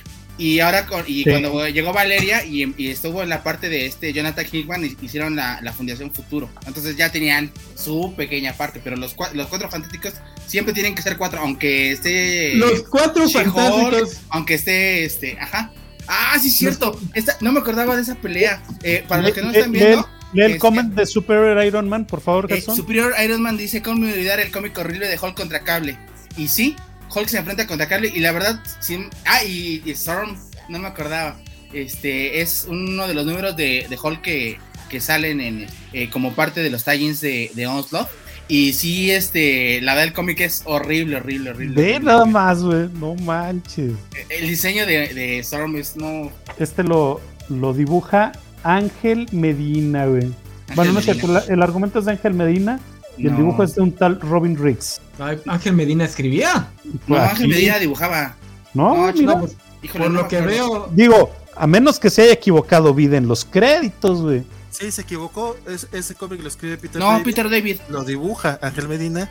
Y el, ah, tintador es, Robin Riggs. No estás viendo, pero en la parte de, eh, de arriba, donde está una X. No lo vi, no lo vi. Tienes está razón. Peter David. No sabe. Pero ya, es la, resaca, ya es la resaca de la resaca de la saga del Panteón. O sea, de, las sagas más importantes de Peter David. Ya, ya estaba súper desgastado en esa parte. Y la verdad, el, el, enfrentamiento contra Cable es raro. Mira, es que. Quiero, decir que es raro por no decir que es feo, pero es raro. Ángel Medina, cuando trabajó en, el cómic de Kiss, lo entrevistaron y él decía que a sus dibujos le metieron mucha mano justamente en la etapa de Hulk. Que los acabados no estaban así, pero que el entintador y el colorista hacían lo que se les daba su regalada gana. Bueno, tampoco es que fuera, uy, qué bruto, qué gran dibujante, pero bueno. Sí, no, pero en, te creo, ¿no? En Kiss, en Kiss, en Kiss sí, o sea, la diferencia sí es abismal. Digo, es el típico dibujante estilo Image, pero, pero sí es muy diferente a lo que está mostrando los Juanjo. No, aparte en Kiss tuvo seguramente un año de anticipación de trabajo porque era una miniserie, o sea, no era un, no era un cómic regular, ¿no? Si mal no recuerdo. No, Kiss, Kiss, Circo sí era regular. ¿no? Circo, no, era regular, como sí. números, ¿no? No, duró como veintitantos. Duró como veintitantos. Ay, qué mala memoria tengo, perdónenme. Que como, como dijo el buen Isaac, el, el, número donde lo, donde lo hablamos, Kiss Psycho Circus es lo que haría un niño de 13 años si le describes el cómic de Sandman y lo haces escribir su propio cómic. Excelente frase. De hecho, fueron 31 números, estuvo desde el 97 al 2000 y estoy casi seguro, casi seguro que eh, sí lo llegó a publicar los 31 números aquí Editorial Beat. Sí, seguramente no me acuerdo que mucho éxito. No me, no me fueron, no me acuerdo que fueran tantos, pero sí lo terminó de editar. Sí, 31 numeritos. Este, pero fíjate, eh, a ver, ok, se quieren acordar de esta horrible pelea entre Hulk y Cable. ¿Por qué es relevante? Yo ni me acuerdo. Pues solamente por el enfrentamiento en sí, porque. Yo no lo recuerdo. Da, da, algo, da algo especial porque, si mal no recuerdo, en esa etapa Hulk ya no, ya no era. No es cierto, Outlast juega con su mente y lo vuelve como medio. la verdad, no tiene una relevancia tal yo no recuerdo que tuviera una relevancia. Nada más el hecho de que se enfrentara eh, Cable, que era el, según uno de los telépatas más importantes de, del universo de X, contra Hulk, que era la fuerza imparable, ¿no? Pero después de eso, Hulk ya dice, ah, voy contra Outlaw. Entonces, ese es el, ese es el único eh, leitmotiv, ¿no? De, de, la saga, porque eso permite a, Hulk, después, este, que es el que más daño le causa, si no recuerdo, en, en el número final de, de Onslaught, este, es el que más, más o menos más daño le causa a la armadura hasta que se vuelve un ser ciónico. Esther, cuando vayan a hablar de Heroes Reborn, recuerden el hecho de que Hulk, eh, por alguna razón, estuvo en Heroes Reborn, pero también se mantuvo dentro del universo Marvel. No, no es por alguna razón, es que cuando, cuando antes, cuando en la pelea separan a, a, alguien se le ocurre, creo que a Jane Grey se le ocurre decir, si separamos a, a Banner de Hulk, Hulk va a ser más agresivo. No, a uno lo separan. A uno ataca, a uno, si mal no recuerdo, ataca a Hulk y separa a las dos entidades. Entonces de repente cuando yo, me, que irse... Ajá. Ah, yo me acordaba que era alguien de los yo me acordaba que era alguien de los buenos con la idea de porque me acuerdo porque es muy estúpido con la idea de que así le va a partir más su madre a, a porque ya no va a estar un más este, desatado, ¿no? Ajá, para tener un juego más desatado. Y el único que salta al, a la energía de Onslaught es este Bruce Banner. ¿Por qué? Quién sabe, pero es el único que salta. Sí, cierto, y tienen ya un Hulk este, totalmente salvaje. Este, salvaje. Ajá. Que, esa parte, lo que me gusta, por ejemplo, en los videojuegos, es que en algunos finales lo retoman. En algunos finales de personajes. Si me no creo que es el, el, de Jean y el de Capitán América. Retoman esa parte. Un héroe que se tiene que sacrificar entrando a la, a la zona ciónica para que este, todos los mutantes lo ataquen y, este, y muera el, la, la, entidad como Outlaw. Pero sí, este. inclusive es muy raro. Ahorita ya viéndolo, ya viéndolo en perspectiva, ¿no? O sea, tienen que unirse al, a la entidad ciónica los mutantes quieren, quieren catar con todo y el personaje desaparece, ¿no? Pero los personajes no mueren. ¿no? Entonces. No, ahí, ahí. Por eso te digo que está, la estructura de la saga estaba muy influenciada por el manga. Entonces, sí. el clásico final de manga de vamos a unir todas nuestras fuerzas y ya este todos se mueren. Así como este, pues vamos a sacrificarnos, pues vamos a sacrificarnos, sí. Y hablando y hablando de cómo se sale, creo que el Vale ya encontró la parte o la está buscando. Sí, este siempre? Eh, es el mismo Hulk que le dice a Jean Grey, mándame coach, yo puedo hacerlo. Este, pero solamente oh, sí. y ella no quiere hacerlo, pero termina siendo Jean okay, Grey okay. la que separa a las entidades. Esa, bueno, esa frase la recó perfectamente. Wey. Mándame fue, coach. Fue una, fue una, idea de Hulk, por eso es una idea tan estúpida. Definitivamente. Este, eh, yo la verdad es que este, les decía a mí como historia en general, eh, probablemente habrá algunos números que me gusten. Este, ahorita no puedo recordar alguno. Este, más que el primerito. El primerito sí. Dice Superior Iron Man Onslaught lo separa eh, la energía cinética. Onslaught lo separa a quiénes. A, Digo, Hulk, a Hulk. No, no, no. Me, me, no, me imagino que está intentando decir que la energía cinética de los golpes de Hulk y otros superhéroes es lo que separa, eh, lo que destroza a. Es que realmente no tenía cuerpo, por eso quería a, a Ned Grey y a Franklin Richards para poder hacerse un cuerpo. Que por cierto, hablemos de por qué, por qué eran importantes X-Man y, y este Franklin Richards, que creo que son dos personajes que han venido muy, se han sido olvidados estos últimos 20 años que hace veintitantos eran muy, muy, muy importantes en el universo Marvel. Sí, es que hay que hablar sobre, todo, sobre todo la importancia de, Franklin Richards, que también tomó relevancia eh, en el pasado. O sea, Franklin Richards desde la etapa de, si mal no recuerdo, desde un poquito antes, pero John Byrne es el que le explota más. O sea, de que es potencialmente el, mutante más poderoso de, todos los tiempos, ¿no? O sea, creo que ya no es mutante, ¿no? No, ya no, es mutante. ya, este lo quitó esto, este Dan Slot. No, este Hickman, ¿no? Hickman. No, no fue Dan Slot. Dan Slot, este. Vale, tú sigues esos cómics. ¿Inventó algo? Yo no sé, eso sucedió en Cuatro Fantástico. Entonces, este. Ah, se dio en Cuatro Fantástico, ah, ok, ok. Yo me, sí, de repente, es que de repente eh, la Nación X va a buscar a, a, Franklin y no me acuerdo qué hacen, que de repente dicen, no, ya no, o sea, si es una entidad cósmica, creo que lo asocian con Galactus o algo así. Y ya no es un mutante.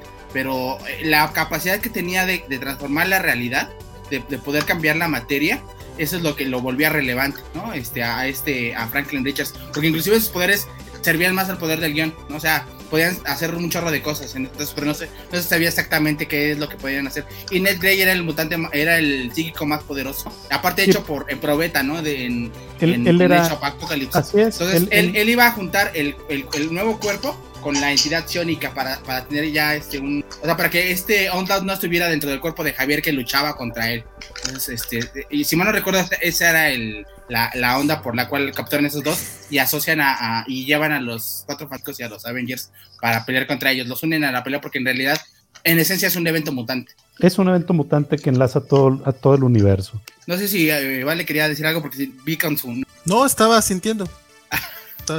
es que, vale, vale, vale es húngaro y asiente así. yo estaba así, güey. Eh, ¿Estás bien? Sí. Dice Superior Man Heroes Reborn junto los héroes de Wildstorm. Pero este... todavía no vamos a hablar de eso. Híjole, todavía no llegamos a esa parte. Pero sí, esa parte sería bueno, medio escabrosón, estuvo muy rara, güey. Yo nunca la entendí.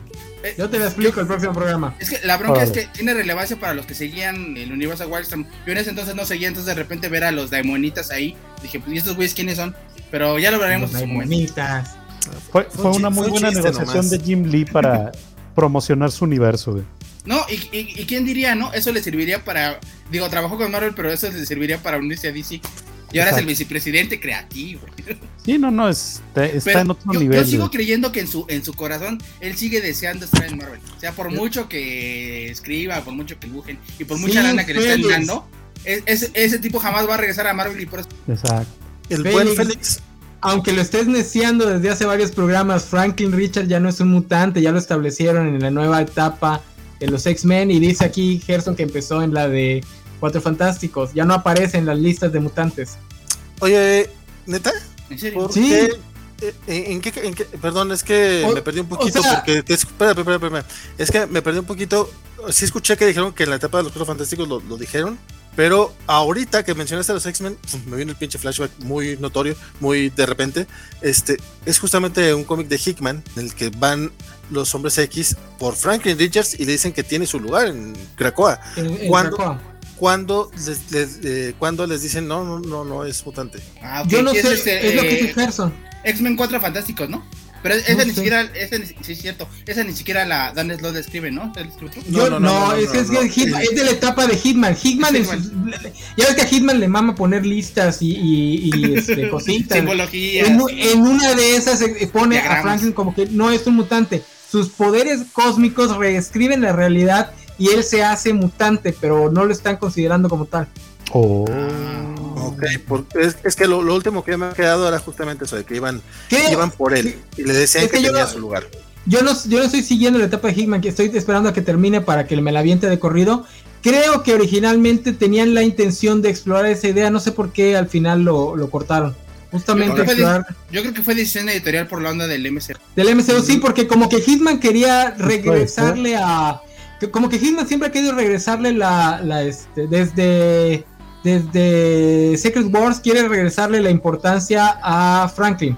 Es que desde siempre ha tenido, digo, desde Días del Futuro Pasado siempre fue como parte activa del universo mutante. O sea, de alguna forma siempre conectado, este, pero ya con esta, con esta etapa, pues, y con esta decisión, pues sí, como que, pues como igual Wanda, ¿no? Que ya no es este hija de, sí, Pietro. Wanda, Wanda y Pietro, Sí, Wanda y Pietro ahorita, hasta donde sé, todavía no, no han re recogniado el que no son hijos de Magnus.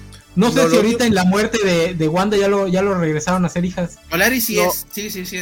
No, Polaris sí. Eh, la bronca fueron con. La bronca fue con los hombres X. Eso fue por el tema de Fox cuando tenían los derechos cinematográficos de los hombres X. En el caso de Franklin se me hace un poco extraño porque pues ahorita ya no tienen ese impedimento. O sea, si quisieran que Franklin fuera mutante para que salieran las películas de los hombres X, no haya problema. Este, eh, Wanda sigue sin ser hija de Magneto, aunque en la gala de los mutantes eh, bailaron bien bonito y le dijo, no importa, no importa los genes, este, tú siempre serás mi hija o una cosa así bien bonito. Oh, ¿Y después la mata? no, alguien la mata. todavía no se sabe. Pero ni, te preocupes, ya en este momento a, la misma Marvel ya le valió madre, porque tenemos este el X-Men Inferno, que es una saga muy chingona de Hickman. Este, mientras está pasando esto de The Trail of Magneto, que parece que. es que no sabe, como que no saben qué hacer con Wanda y Pietro, porque Wanda y Pietro realmente son vengadores, siempre han sido más vengadores que otra cosa.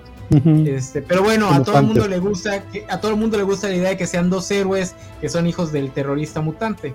Aunque pues ya tampoco queda mucho, porque ¿cuántos años tiene que Magneto es más como un antihéroe y parte de los X-Men? Ya tiene casi 20 años. Sí, un consejero. Más, güey.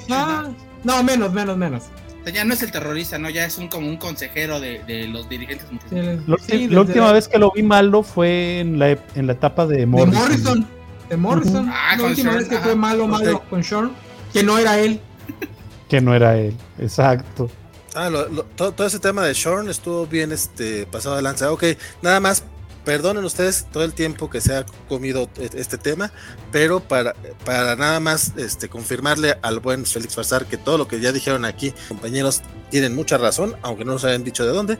En Fantastic Four 26 de Dan Slot es donde le dicen que definitivamente no, no está, no es, bienvenido en, en Cracoa por lo que ustedes estaban mencionando. O sea, ya habían dicho por qué ustedes, ah, nada más todavía no, sabemos en cuál. Sí. Sí, yo lo había leído. no es Félix el que estaba iniciando. Ha de haber sido otra persona, porque yo puse un chiste de que te preguntaba Gail Simón, pon a tus tres mutantes favoritos. Y puse a Juggernaut, a Franklin, y no me acuerdo de otro que ninguno de los tres son mutantes. Y él me llevó a corregir el chiste. Franklin no es mutante. Es cierto, ¿no? No era, no era Félix el que estaba este, diciendo eso. No, ni, ni Juggernaut, si mal no recuerdo, ¿no? Superior Iron Man, no, no son, por eso los puse, era el chiste. Dice, Magneto se convirtió en antihéroe, creo que al final de... Sí, al final, de, de hecho, no, fue en, fue en este, la saga de Apocalipsis, la tercera de Apocalipsis. ¿Se, acuerdan, de la presencia de Magneto? En, no, ¿dónde, Valentín? God loves man kills. X-Men. Ay, nadie más, nadie más que tú, nadie más que tú lee esa, esa saga. Tú y, Brian Singer. Y deberían de ir a ver El Ñoñonautas después de este programa que le dedicamos justamente a este, a este, a este, a este cómic. Qué cosa más hermosa. Ahí es, creo que es la primera vez en la que eh, Magneto, eh, gracias por taparme, Juanjo. Este, creo que es la primera vez que Magneto se convierte en aliado de los, de los mutantes. Después de, después de eso, es que ya eh, por ahí del 85, ya antes de los 90 obviamente, se une a los mutantes, dirige la, escuela de Xavier mientras este, el profesor X anda con Lilandra en el espacio. Entonces puedes decir que él ya era antihéroe desde los 80. Oye, ¿y dónde encuentras a ñoñonautas, Valentín? En, el canal de la Covacha estamos este, en YouTube eh, pues en este canal donde están viendo en este momento este video. Sí, chequen Y también tenemos Twitter y, e Instagram, eh, lo pueden encontrar como arroba nononautas, porque la ñ no cuenta para los gringos. ¿Qué tal? De hecho, es una de las razones para las que me gusta mucho ñoño, porque creo que es algo muy de nosotros, o sea, muy de los, del español, por lo menos, no solamente de los mexicanos. Y pues sí, lamentablemente para los, para los handles no, no funciona. Este, ajá. Eh, ¿Recuerdan cómo apareció Magneto en esa saga de Outlaw? ¿Recuerdan quién aparece en su lugar? Es este Joseph, ¿no? Ah, exactamente. Que en ese entonces era un misterio, ¿no? O sea, todo el mundo creía. Pero Magneto murió en, en, en ataques fatales, ¿no? Pero. ¿Quién será este personaje? ¿Quién será este personaje con poderes magnéticos y pelo blanco? Aparte no tiene todo gran misterio. Y no tiene los traumas de este de Alex Glacier, ¿no? eso, eso es como cuando, cuando usan trajes este cuando usan trajes este para, para ocultarse y nada más es su mismo traje con el con los colores cambiados a negro y gris. pero, pero aparte ni siquiera era tan poderoso como el mismo Magneto, ¿no? O sea, tenía cierto poder como Magneto. es un güey de pelo blanco con poderes magnéticos. ¿Qué chingado va a ser? Los, los, los, los, trajes Black Ops que son el mismo nada más en, en, Black Ops, para que nadie sepa que somos nosotros, chingado traje negro y gris. y el logotipo de los hombres X en rojo. A mí me gustaba Joseph y, su final este, se me hizo pues bueno en su momento. Miren, miren ese, miren ese pelazo de rojo. Ahí está, Sí. miren ese, Ahorita Vale está presentando. Avánzale, eh, Vale. Marvel, eh, vale está presentando el, Avengers 2 de Editorial Beat, que es el Avengers 501 o 502. No, hombre, mira, mira, mira, esa, mira esa pose de esa pose de Wanda. Estamos viendo una pose de, de Wanda. No, la estoy, tratando de imitar. Que parece. Ya, me acordé por qué me gustaban esos cómics. Es la, es la época en la que Wanda hacía sus hechizos, sus hechizos tuerqueando. Sí. no, miren el pectoral de, de, de Quicksilver. No, miren qué horrible traje tenía. Yo no sé, yo no sé por qué los niños dicen, oh, los trajes deberían parecerse a los cómics. La mayoría de los trajes de los cómics son horribles y envejecen mal. también depende de qué traje, pero sí. Excepto la lista de que decía el enano, Ah, esa envejeció muy bien. algunos trajes, algunos trajes como el de Spider-Man, el Capitán América, pero la mayoría envejecen mal. Sí, aquí es donde aquí es donde inicia la relación Magneto Rock, claro que en ese eh, miren ese Thor sin camisa. Enséñale el Thor. Joseph Rogue, porque la relación Magneto Rogue ya, ya, había, ya había desde la parte cuando renacen del Sick Perilius, cuando están en la, en la isla esta de. Ah, ¿cómo se llama esta isla de dinosaurios? Digo, esta. Es la Tierra Salvaje. La Tierra, Salvaje. ¿A poco la, la, relación de Rock y Magneto es más vieja? Sí. sí. lo que pasa es que después de que eh, dan por muertos a los hombres X, atraviesan el sitio peligroso, el Perilius que menciona eh, Gerson, y todos pierden sus recuerdos y cada, cada mutante de los que lo atravesaron fueron a otro lugar. Es cuando Tormenta se hace una niña chiquita, este, unos 10, 12 años. Eh, Rogue va a la Tierra Salvaje, donde tiene este romance con Magneto. Este, Wolverine se va a. Uh, lo de Psylocke. No me, Psylocke, se vuelve ninja, güey. Sí, o Psylocke de ser. se vuelve ninja no, no solamente ninja, Psylocke de ser una blanquita británica sin chiste, se convierte en una ninja asiática asesina. Ajá, no, y Rogue, por ejemplo, que era una, siempre fue flaquita y sin forma, de repente tenía unas formas. Ya, ya, así déjalo, así déjalo, Gerson, así Jim déjalo. Lee, Jim Lee le hizo un favorzazo. Luego por, luego por eso, luego, por eso hicieron cosas de ti, Gerson. Ahí Oye, yo me llamo Gerson pero... pero como algunos me dicen, Don Cochinán. pero, o sea, como se pero además, además además de Rock, ese pelazo que se mandaba de Farrah Fawcett. Ajá. ¿Te acuerdas oh, Lacia, con el cabello horrible y de repente le ponen un pelazo así. Ajá, un pelazo. Increíble. Y con la bandana ahí de hacer ejercicio. Sí, sí. Farrah Fawcett. no, no, no, cállate la boca. Farrah Fawcett es mi prima. Dice, no, no se acuerda. apareció en Kentucky y Coronel Sanders lo invitó a comer. Buena referencia. Ok, la verdad es que yo no sabía la parte de, Franklin, que me había quedado justamente en el. Que a mí ah, todavía, estoy en shock, como se puede dar cuenta. Y lo que yo medio sé es que lo asociaron con Galactus. O sea que él sería el próximo Galactus. No, pero, pero, pero lo de Galactus viene desde, desde la etapa de Hitman. ¿Ah, sí? Ah, este, ya, ya, lo, ya, lo, ya, lo, ya lo ticiaba. Por lo menos me acuerdo haber visto algo, un tease de eso en Secret Wars. Ya ves que a Kickman le maman esas cosas, ¿no? Los, los, los, temas de los poderes cósmicos así mamalones de, de, Franklin Richards, yo los recuerdo a partir de Byron. No sé si sean previos. Es que tiene, tiene algunos, algunos este, chispazos este, de repente. Y sobre todo con John Mark, que de repente hay una historia en la que solamente es Franklin Richards con la niñera, este, en el que él va moviendo cosas. ¿Mande? ¿Con Frank Fine? no, con su niñera. De hecho, de hecho por eso. Este, ay, Mr. Richards. Primero tenía a Herbie, que creo era la niñera. Después hicieron un similar a Herbie. Y después contrataron una niñera humana. Antes de este. Después de esta. ¿Cómo se llama? Agatha, Harness. Y, y, ella se vuelve loca porque Franklin desaparece, eh, crea cosas, quita cosas según su imaginación. Es una historia de, de John Bryan que inclusive se publicó en, en, este, en México con, con, el, con Editorial Novedades. Bastante, bastante bueno. Ah, mira, aquí nos dice Superior Spider-Man que en Tierra X Frank es el nuevo Galactus. Ah, mira, pues de ahí sale entonces, porque de ahí sale también algunas cosas que creo que la película de Eternos toman de, de, los eternos de los Sí, pues que, que, la, que, las, que los planetas son incubadoras de eternos. Sin spoilers, Gerson, sin spoilers. perdón, perdón, perdón. Este. el Vale ya sabes, un spoiler sote, güey. ¿Cuál? ¿Cuál? El de Scarlet Witch que la matan, ¿no? Ah, no, pero de las películas. Sin spoilers de las películas. A nadie le interesan los cómics. ¿Cómo eso, tristemente, eso lo noté justamente con Nick Spencer. Yo creo que está riendo el Henson porque él se acuerda del, drama. Eso me dolió tanto, cabrón, pero tanto. Es como que hijos de, qué? ¿De qué? ¿De qué? Dile, este. A ver, cuando salió el tema de que estaban retconeando todo lo de Sins of the Past, este, ese cómic se filtró como 3, 4 días antes. Y todas esas páginas ñoñas que se, se la pasan diciendo, no, sin spoilers, y, y, la película te esperas dos semanas para hablar aquí con spoilers, que, que está chido, o sea, qué bueno, respetar spoilers. Les valió madre y pusieron todos los pinches memes de misterio cogiéndose a, Norman, y fue así como que, hijos de su puta madre. Yo tengo 70 putos números leyendo este pinche maldito cómic, que aparte estaba muy malo, y apenas va a pasar algo interesante y que, para, no, fue tan bueno. ¿Para qué lees cómics malos? También tú. Yo, yo con cinco cómics dije, esta, esta etapa no vale la pena, güey. Sí, Porque no avanzaban, o sea, no, en, en, cinco cómics no avanzaron de, un maldita, de una maldita escena, güey. Niños, niños, no lean cosas que sean malas. Yo las tengo que leer para el programa, fíjate.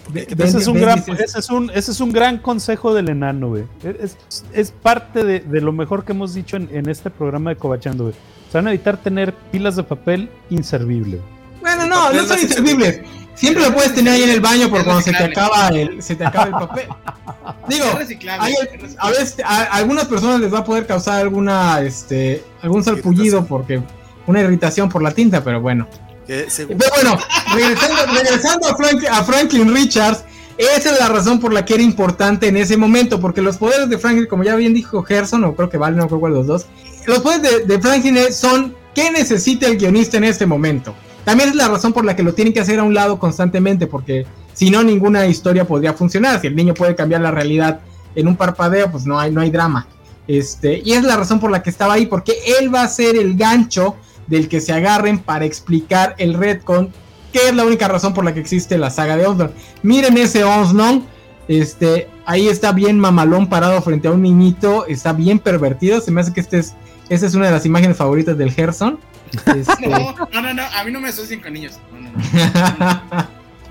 Híjole, el diseño de Osnon es de esos diseños que tiene que hacerlo un muy buen dibujante porque si no se ve re mal. O sea, nada más se puede ver muy muy cool, o se puede ver como una completa basura. Es, que eh, yo creo que eh, Vale y el mismo Wacko tenían razón. O sea, no hay una, este, una estética definida de Onslaught. La única que hay es en el videojuego. Ese, ese, que estamos viendo ahorita en pantalla es el del videojuego, es el mismo diseño. Pero es un diseño que si no lo dibujas este, muy bien, se ve bien patético, ¿no? Y además aquí la, la el coloreado está medio raro. Se supone que es una armadura, pero aquí se ve un cúmulo de músculos. Inclusive sí, parece, una, armadura sobre, sobre un tipo musculoso. Es más, podría decir que hasta, hasta o sea, una armadura no debe tener músculos. Pues una armadura tampoco debe tener boobies, pero ve todas las armaduras de mujeres. No, güey. Espérate, los, espérate, espérate. no, espérate. Los romanos tenían, tenían petos con músculos y pezones. O sea, ¿le vas a decir a Julio César que su armadura estaba mal? Sí, claro. ¿Mm? No solamente eso, lo voy a apuñalar en la espalda, fíjate. Pues no la traía porque estaba en el Senado. Si hubiese traído su armadura con pezones, no le habría pasado lo que le pasó. Este es un mensaje destacado de parte de Félix Falsar. Dice: eh, Mis cómics me van a, mantener caliente cuando llegue el cambio climático del día después de mañana, amigo Burciaga. Ese Félix, en México el cambio climático va a ser de calor. No va a haber frío en México ya nos cargó la fregada con ese cambio. Y luego no, este comentario que te manda Alejandro García. Dice, Alejandro García, el enano pide que no lean cosas malas. Adiós opiniones enanas. pues sí, no las lean. ¿Tú, lo sigues leyendo? De, hecho, no, de hecho sé que no las leen. Cuando pongo opiniones que son sobre algún dato curioso o algo que me gusta. Las dejan en vistote mamón, güey peor, peor que ver una calle en Durango. Ni la rodadora pasa. a mí, Tlaxcala, güey. Todo mi terruño no lo metas en esto. Ni la rodadora veo pasar. Pero tienes razón. Oye, no, de hecho, sí, hay unos eh, de, tus opiniones que sí me quedan así de. Güey, no mames, estuvo interesante porque no tiene comentarios, gente mala onda. Mira, aquí se ve algo bien interesante, perdonen, vale. Se ve bien interesante el con Franklin Richards en su interior. Y ahora sí, perdón, vale. aquí se copió la idea, este, ese juego, ese juego de, Norman Reedus. Ok. Outlaw haciendo referencia a Batipet. Oye, de hecho es un poquito antes de era, Era la época. Porque. Eh, ah, ¿estás diciendo que Schumacher se, lo, se lo fusiló? Eh, probablemente sí, de hecho, eh, pueden, pueden citarme, pueden decir, Valentín García acaba de decir en Cobacheando que Joel Schumacher se, se robó los batipezones de Onslaught, porque eh, eh, Onslaught es del 96 y Batman, Batman y Robin es del 97.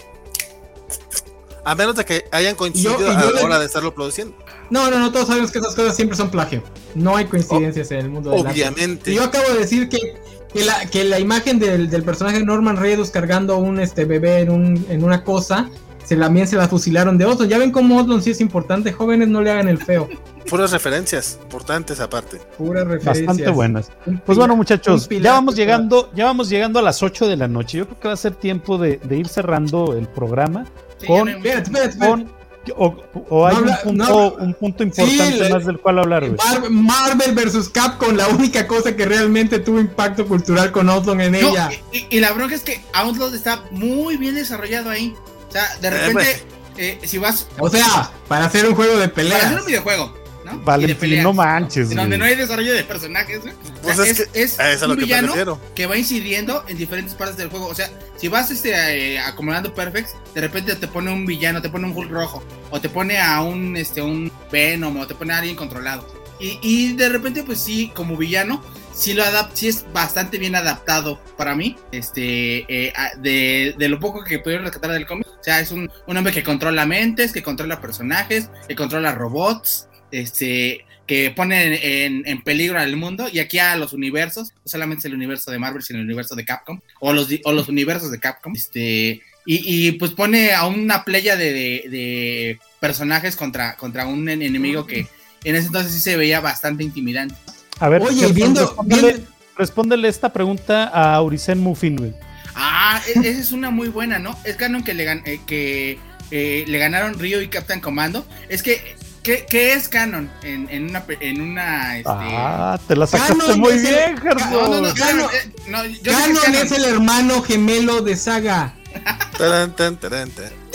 no, o sea, a lo que me refiero es que, eh, por ejemplo, Marvel vs. Capcom 2 no, es una secuela eh, eh, narrativa de Marvel vs. Capcom. O sea, solamente es amontonar un chorro de personajes con un, un villano muy parecido a Outlaw que, que supone que también daña universos e incide, pero realmente no tiene una historia en sí. Mientras que aquí este, se supone que ese es un hombre, pues es una entidad que busca dominar universos. Este, Oye, por cierto, ¿qué, Qué padre está el diseño del juego, ¿eh? No tiene nada que ver es, es, una chulada, güey. No sé, y aparte es, hecho con un 80% de sprites, porque todos estos, todos estos este, personajes, o sea, eh, sus sprites originales son, por ejemplo, X-Men, este, Chandler of the Atom, Marvel Super Heroes, Marvel eh, versus X-Men y Marvel versus este, Capcom. Inclusive algunos diseños que no habían salido en los videojuegos se retoman aquí para crear personajes y, y, y personajes de ayuda, inclusive porque un root, es un router como de 50 personajes, ¿no? De los cuales son, si mal no recuerdo, unos 20 jugables. Ya no me acuerdo muy bien, pero sí, o sea, es, es un, un verdadero goce de, de, Y sobre todo utilizando la parte de peleas eh, dos contra dos. Sí, dos contra dos, ya después en, Marvel vs. Capcom 2, pero sí, un dos contra dos bastante, bastante chulo. Este, y, y, sobre todo dinámico, ¿no? Que era lo que de repente le faltaba a King of Fighters. Este, lo, lo tenemos aquí en Marvel vs. Capcom. Y un villano que para mí sigue siendo de los más más chido de, de, de, de, de, las sagas de, videojuegos. Muy fácil. Qué malo, qué, ma, qué, malo era King of Fighters, pero bueno, no, no, no estamos hablando de No, no, no, no, tampoco, tampoco no, no, no, no, no, no, no, En su momento fue revolucionario, güey. O sea, de hecho, no hubiera, si no hubiera existido este King of Fighters, tendríamos Capcom. No porque empezó las, las, peleas este entre, entre franquicias, multifranquicias. Hazle el betting. Que ya había existido desde, desde Art of Fighting, que de repente sale Terry Bogart, ¿no? O en, o en Fatal Fury que sale Mr. Karate, que es este Ryo Sakazaki. Ay, pues sí. Mario Bros sale en Mario en, Nintendo Tennis, hombre. Eso ah. es lo de menos. de hecho, Mario Bros Out. En Donkey Kong, en Punch Out. Es, es, el referee de Punch Out. O sea, ya, ese tipo de, de crossovers. Pero sí, no, no, Juanjo, la verdad, neta, neta, neta. Acabas de declarar tu edad, compadre. O sea, al rato vas a decir, a mí yo, yo nomás jugaba Pac-Man y Donkey Kong. Nunca le he negado, Valentín. Va a decir que jugaba Street Fighter 1, güey. Uno, güey. A ver, nunca, nunca le he negado. Es más, es más, es más. Juanjo, contéstame esto. ¿En qué maquinitas te gastabas tus monedas? En Street Fighter 2. Y luego Super Street Fighter 2. Y luego hay, hay, un, hay un gag muy interesante. Llegar, no sé por qué llegó ahí a la maquinita del, del, del fraccionamiento el Street Fighter 1. Antes, bueno, mucho después que el Street Fighter 2 y el Super Street Fighter. Y ya después llegaron el King of Fighters. Nunca, nunca, nunca le agarré la onda. Era muy, muy, ah, ok. era falso. Ganaban. Era que ganaban en, King of Fighters. Mucho, mucho, mucho, mucho. eso, no te gustaba. Es un, un, videojuego muy difícil. Es difícil, es muy difícil. No, todavía hasta el 97 son, son muy difíciles. El 94 es mi favorito. Es muy bueno. A, no, a, mí, me tocó más, más acá. A, mí me gustan más los juegos de Capcom. Soy sí, igual a mí. Igual a mí. Pero también me gustaban los de SNK. Eh, de hecho, era fan de Art of Fighting, pues que se llama Robert García. Yo, había, había, había, otro juego, había otro juego de, de, A ver, a ver, a ver. A ver, mejor vamos a poner esta. No tenemos, no hemos tenido ningún programa que se dedique a las maquinitas que jugábamos en nuestra ah, infancia. Yo no sé por qué. Vamos a ponerlo. Muy bueno, prefieren, ponerse a hablar de animes de, de, de magos y de. Ah, no, prefieren hacerlo un mes de terror, güey. Nada más, nada más porque este, este, la covacha Sofía dijo que quiere participar. Porque ya me imagino que el Gamis tampoco va a venir a ese. Que es, el, es uno de los con los que he estado chingue jode que lo quiere. Nosotros, nosotros, bajita la mano nos hemos hecho como el tío Lolo para que no lo ponga en la en el roce. No, no, se nos olvidó el de magos y que no lo hemos hecho. Nadie quiere hablar de eso. No, güey, nada más Gámez. No, y, ahora ya dijo este, Sofía que, que, ella quiere hablar de eso, que va a hablar de Oscaflow. Ay, sí es cierto, cuatro programas de terror sí se pasaron de lanza. Sí, la era el mes, güey. Sí, sí, es el mes de terror. dos o uno según. No, lo, que pasa es que nos salió la elección de temas. Fueron cinco, sábados, fueron, cinco sábados de terror, de los cuales el Games amenazó con no ir en tres y realmente dejó de ir a dos, güey. O sea, iban, a hacer tres, nada más que nosotros lo amenazamos con cambiar el tema y entonces dejó a su pobre hijo ahí solo. Dejó a su hijo en su cumpleaños, no manches, güey. ¿Quién es obligado? True story. No manches, Oye, De hecho, lo puedes ver en el video y está así de que ya están cantando las mañanitas. Deja tú, güey. Deja, deja, tú eso. Eventualmente, eventualmente desactivaba la cámara y el micrófono y regresaba con pastel. Pueden ir a verlo. Yo sé que seguramente no vieron ese video porque es de terror, pero vayan a buscar el terror a la mexicana, es donde Game ese Setsu. Sirve que le dan un poquito de amor a ese. Oye, pero, pero, pero también no, no nos culpes. El de el del mes patio sí nos funcionó muy bien. O sea, el mes patio sí tuvimos buenas visitas. Chisme, hombre. Pues no, ¿qué, ¿qué, sabíamos nosotros que nuestra, nuestra población, nuestro público target prefiere los chismes? Lo que pasa es que no, el ventaneando de, de Covacha. Lo que pasa es que tú no, tú no ves los cómics de la semana, pero realmente no hablamos de cómics. Nos pasamos hablando que sí, que sí de Gantus, que sí de la mole, que sí de. Ah, Por eso nos ve la gente. Sí, por eso dura tanto. ¿Qué? Fíjate, fíjate, fíjate, mi estimado Alejo Veloz, dice el Alejo Veloz, no se manchen. El Street Fighter 1 ni existió, solo es un mito, no, sí existió. Pues fíjate, fíjate, Alejo, que hasta, literalmente, hasta hace un par de semanas yo no sabía de qué trataba el Street Fighter 1. Yo pensaba que ni siquiera salían Ryu y Ken. Ah, ya, ya me enteré que sí salen. de hecho, nada más puedes escoger o a Ryu o a Ken. O a Ken. De hecho, si juegas en el Stage 1 a huevo es Ryu y en, el, y en, el, y en el Control 2 a huevo. Y, y lo que no recuerdo es que el final el enemigo final es Sagat y en canon el que gana es Ryu y con un Shoryuken y por eso en Street Fighter 2 tiene la, eh, la cicatriz. Por eso es enemigo Saga de Ryu, porque le hizo una cicatriz. El vato le falta un ojo y se enoja por una cicatriz en el pecho. Póngase una playera, que no mames. es que no puedes andar con playera en Tailandia, güey. No sé si. No, es que, ¿qué, tal si es como Drax, que tiene pezones muy sensibles? Ah, eso podría ser. Bueno, podría recortar los, los pezones. yo, lo he hecho en ocasiones, es muy cómodo. Alejo No, es que No, e, es muy feo que, te, que, que, se te, que se te irrite el pezón. En la semana anduve con el pezón izquierdo bien irritado y sí está bien. Pero es lo que te digo, hace eso. Es... Alejo Veloz, según yo, también es de Duran York. El Street Fighter 1 estuvo en las maquinitas de gigante de la plaza. Plaza esta. Ay, se me fue el Plaza Centauro. Plaza Centauro, a punto de, desaparecer, güey. Ya, tiene 20 años que esa cosa es más fantasma que nada. Parece no, que. Pero sigue. Parece que, entras a un juego de, parece que entras a un juego de Resident Evil de repente, seguro, nomás falta que salgan los zombies ahí. Pero no, es, esa donde estaba el Uller, el personaje este de hielo de, de Oscar González Loyo, ese, ahí estaba el Street Fighter 1. Y si quieres jugarlo, yo, sé que lo está diciendo de broma, pero si lo quieres jugar, está la colección completa de los Street Fighter para Nintendo Switch, para Switch Online, te cuesta como 300 pesos. Eh, obviamente yo lo compré para jugar solamente el Street Fighter 2. Pero ah, ¿Sí está, está, en 300 pesos. Más o menos. Lo voy a descargar, buen, tip. Gracias, Vale. Está, bien chido. Fue una de las pocas cosas que me compré con, el Switch Online. También está este, que es el Street Fighter eh, eh, de aniversario 30. No, sé cómo decir, es third, ¿no? Third Anniversary Edition. Sí, sí. Este, y en el cual vienen desde el Street Fighter 1 hasta el Street Fighter 3 este, Third Impact. Ah, estaba bien bueno. Los, los Street Fighter 3 también están bien chidos. Uy, están geniales, Y Para mí son los mejores de la saga. Personajazo. Este, pero volviendo a Onslaught, que era el tema, bueno, a Onslaught y los Marvel. No, ya no. Los Marvel vs Capcom. Este, estuvo chido todavía. Este, hasta. Hasta el, hasta el segundo, porque el tercero tenían, teníamos muchos personajes muy chidos, pero ya tenía esta cosa esa de que de repente ya no, ya no eran combos con los seis botones, los, lo fueron simplificando mucho. Mm. Cuando realmente los de Capcom eran fáciles, o sea, son seis botones, pero es alto, medio y fuerte. Exacto. y aparte es fácil de eh, combinar este, sí, pero por alguna razón la, la, fueron bajando, la fueron bajando y de repente ya son cuatro botones, pero con uno haces una cosa, o sea, con uno su golpe, con uno un patada de control especial, una cosa así rara.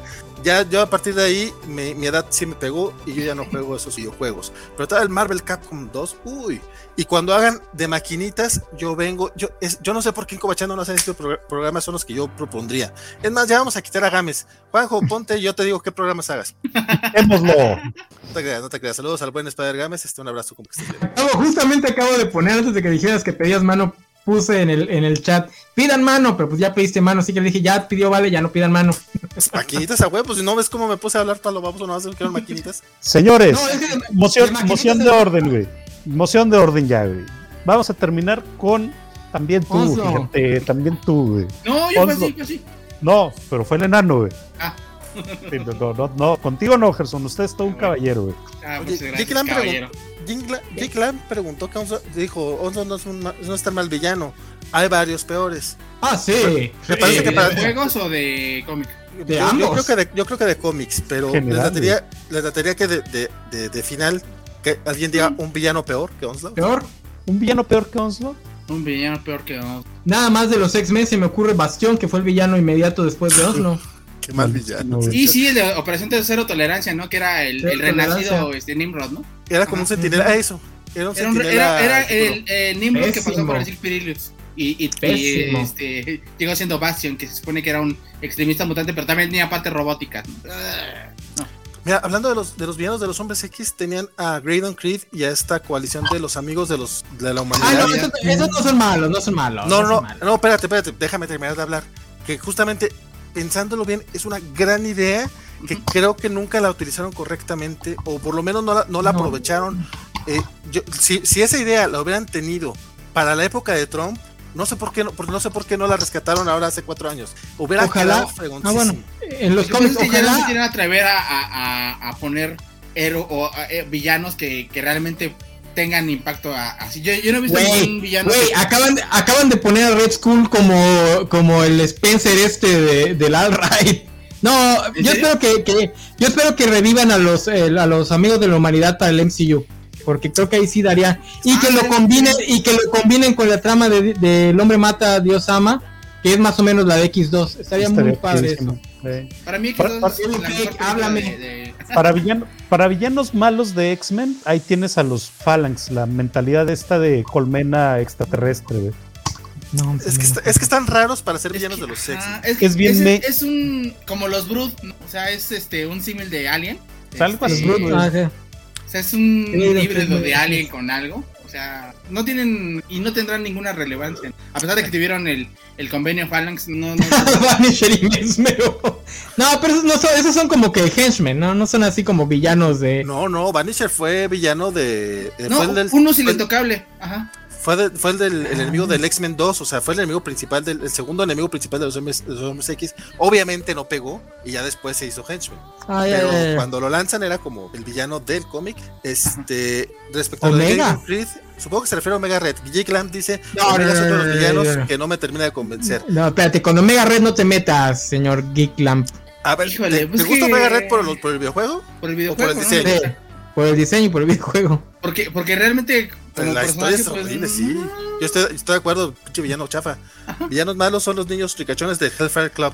Los no, no, no, no, Te refieres a los de Wolverine and the X-Men de Jason Aaron, ¿verdad? Porque esos son los niños, eran, eran niños de 12 años literalmente. Ah, ya, ya, ya. Como el Hellfire Club. Este, son como a mí tampoco me gustaron mucho. Espérate el programa de Kobachian de Ñoñonautas. Del último, eh, justamente hablamos de Wolverine and the X-Men. Entonces, para que le eches un ojo, ah, porque. Oye, vamos, ¿y Strife? Eh, uh, Strife. Strife. ya, ese, lo ganó. Strife es el más malo. Ganaste, no, ganaste. Strife es el peor. No manches. Ni siquiera es un clon bueno de. Un clon verdaderamente fiel de cable. No sé, es un güey con, con un traje horrible. Entonces, hay tres iguales, ¿no? Es cable, es Nat Gray y es y Strife.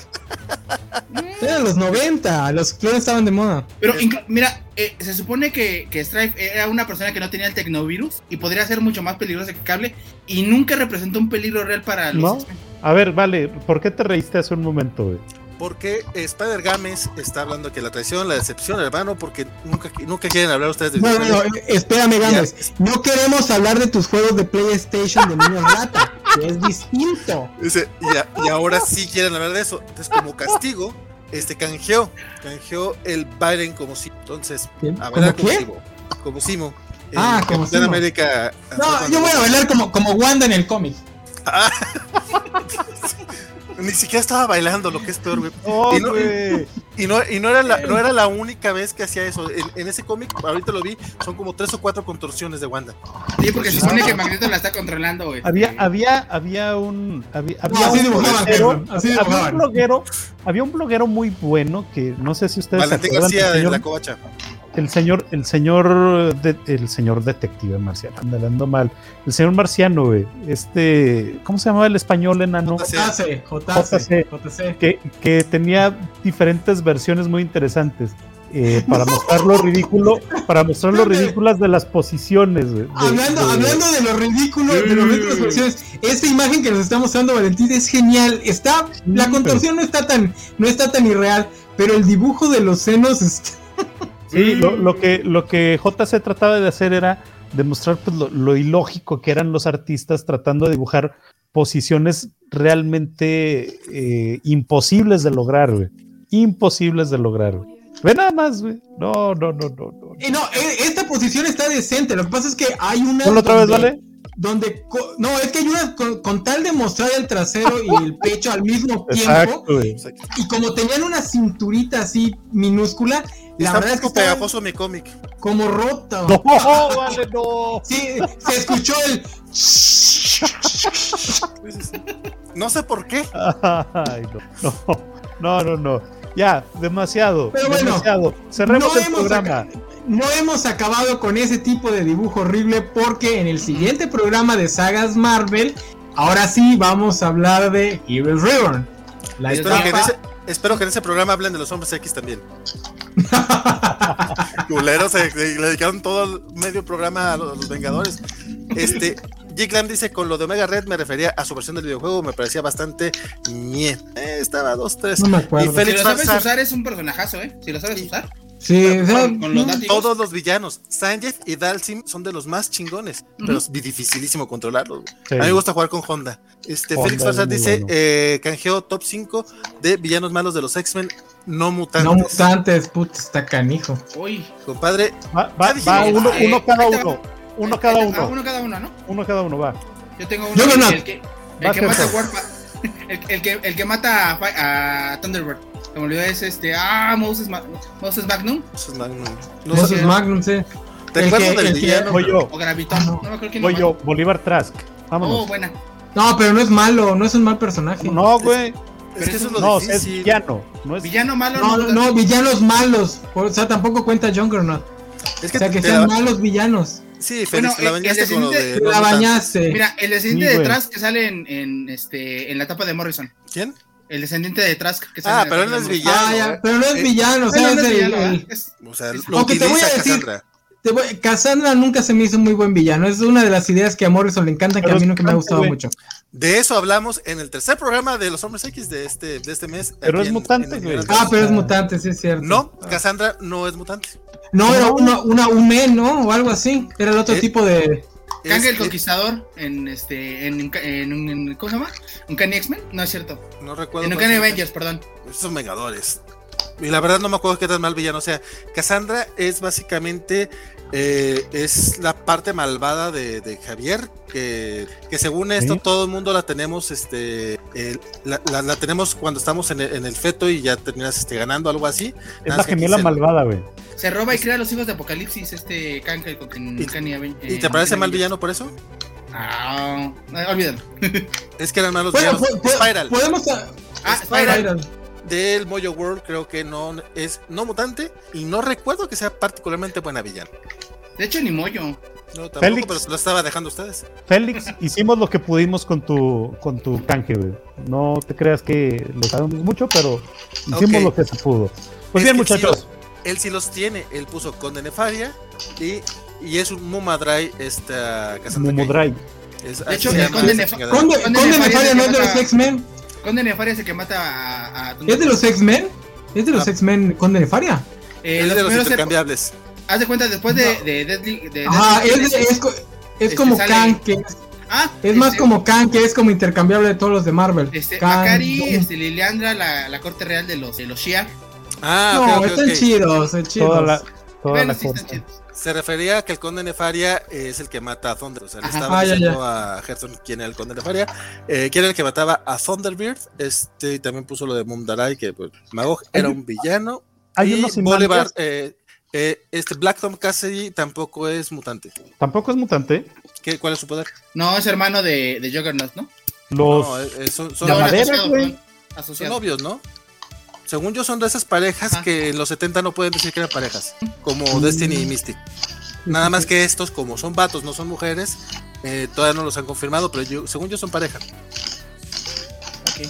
Bueno, ahí está, está- ahí les dejo esa duda. ¿Son o no Black Tom Cassidy y Juggernaut pareja? Yo les iba, yo les iba ahorita que pone Geek Lamb, este, Arcángel, porque su etapa de villano es pésima. Yo les podría, yo podría decir que, que todos los, casi todos los este, jinetes de Apocalipsis terminan siendo villanos malones.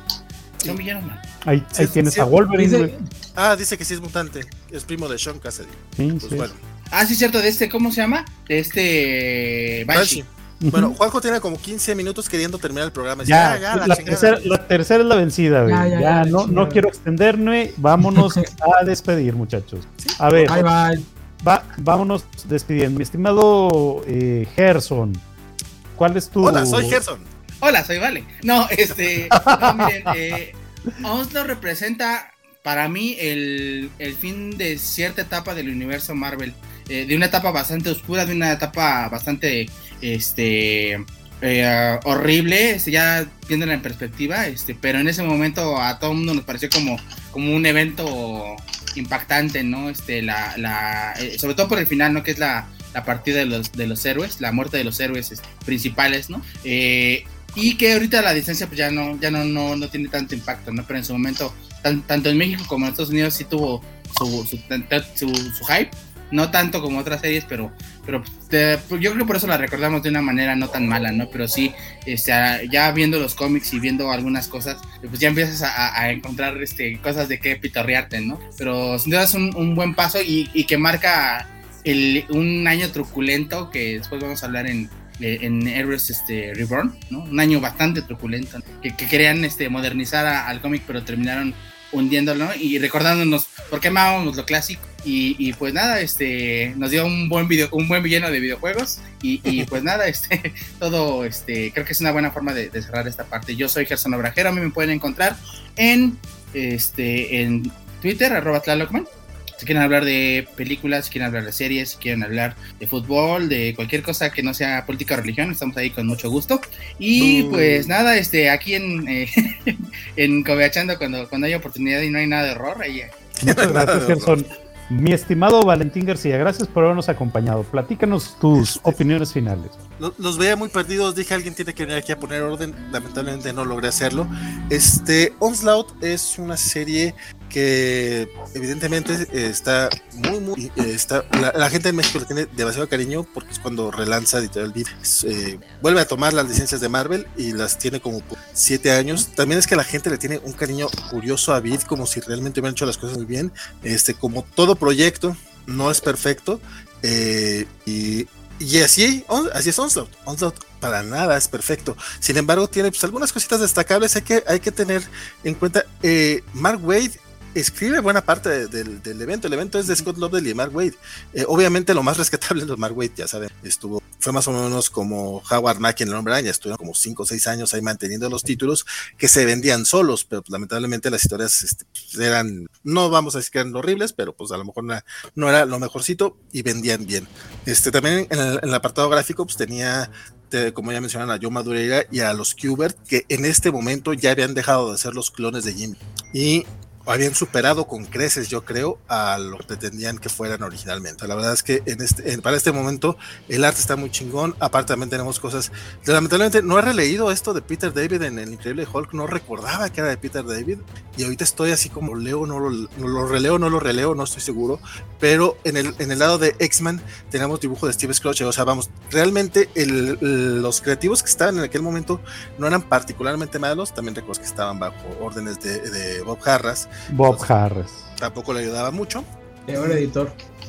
Este, y pues eh, no, no, no tengo realmente una conclusión para Onslaught, eh, porque no lo releí. Ahorita fue a hablar más de lo, de lo que recordábamos sobre, la, sobre la serie, entonces no sabría decirles que es bueno, honestamente.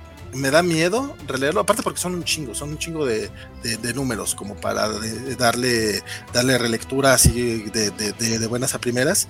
Sin embargo, definitivamente sí, marcó, sí tuvieron algo de relevancia, que fue lo que ya mencionaron aquí, el, tratar de relanzar de, cierta manera el universo Marvel y creo que por ese lado sí lo logró. Digo, tampoco era que hubiera puesto cualquier cosa y de todas maneras lo iban a relanzar porque relanzaron literalmente todo lo que dice Samuel Oseña que él cree que Onslaught es un producto de su generación. Eh, sí, que regularmente todos los padre. ¿Cómo olvidar las notas de El Bob dice Superior Iron Man?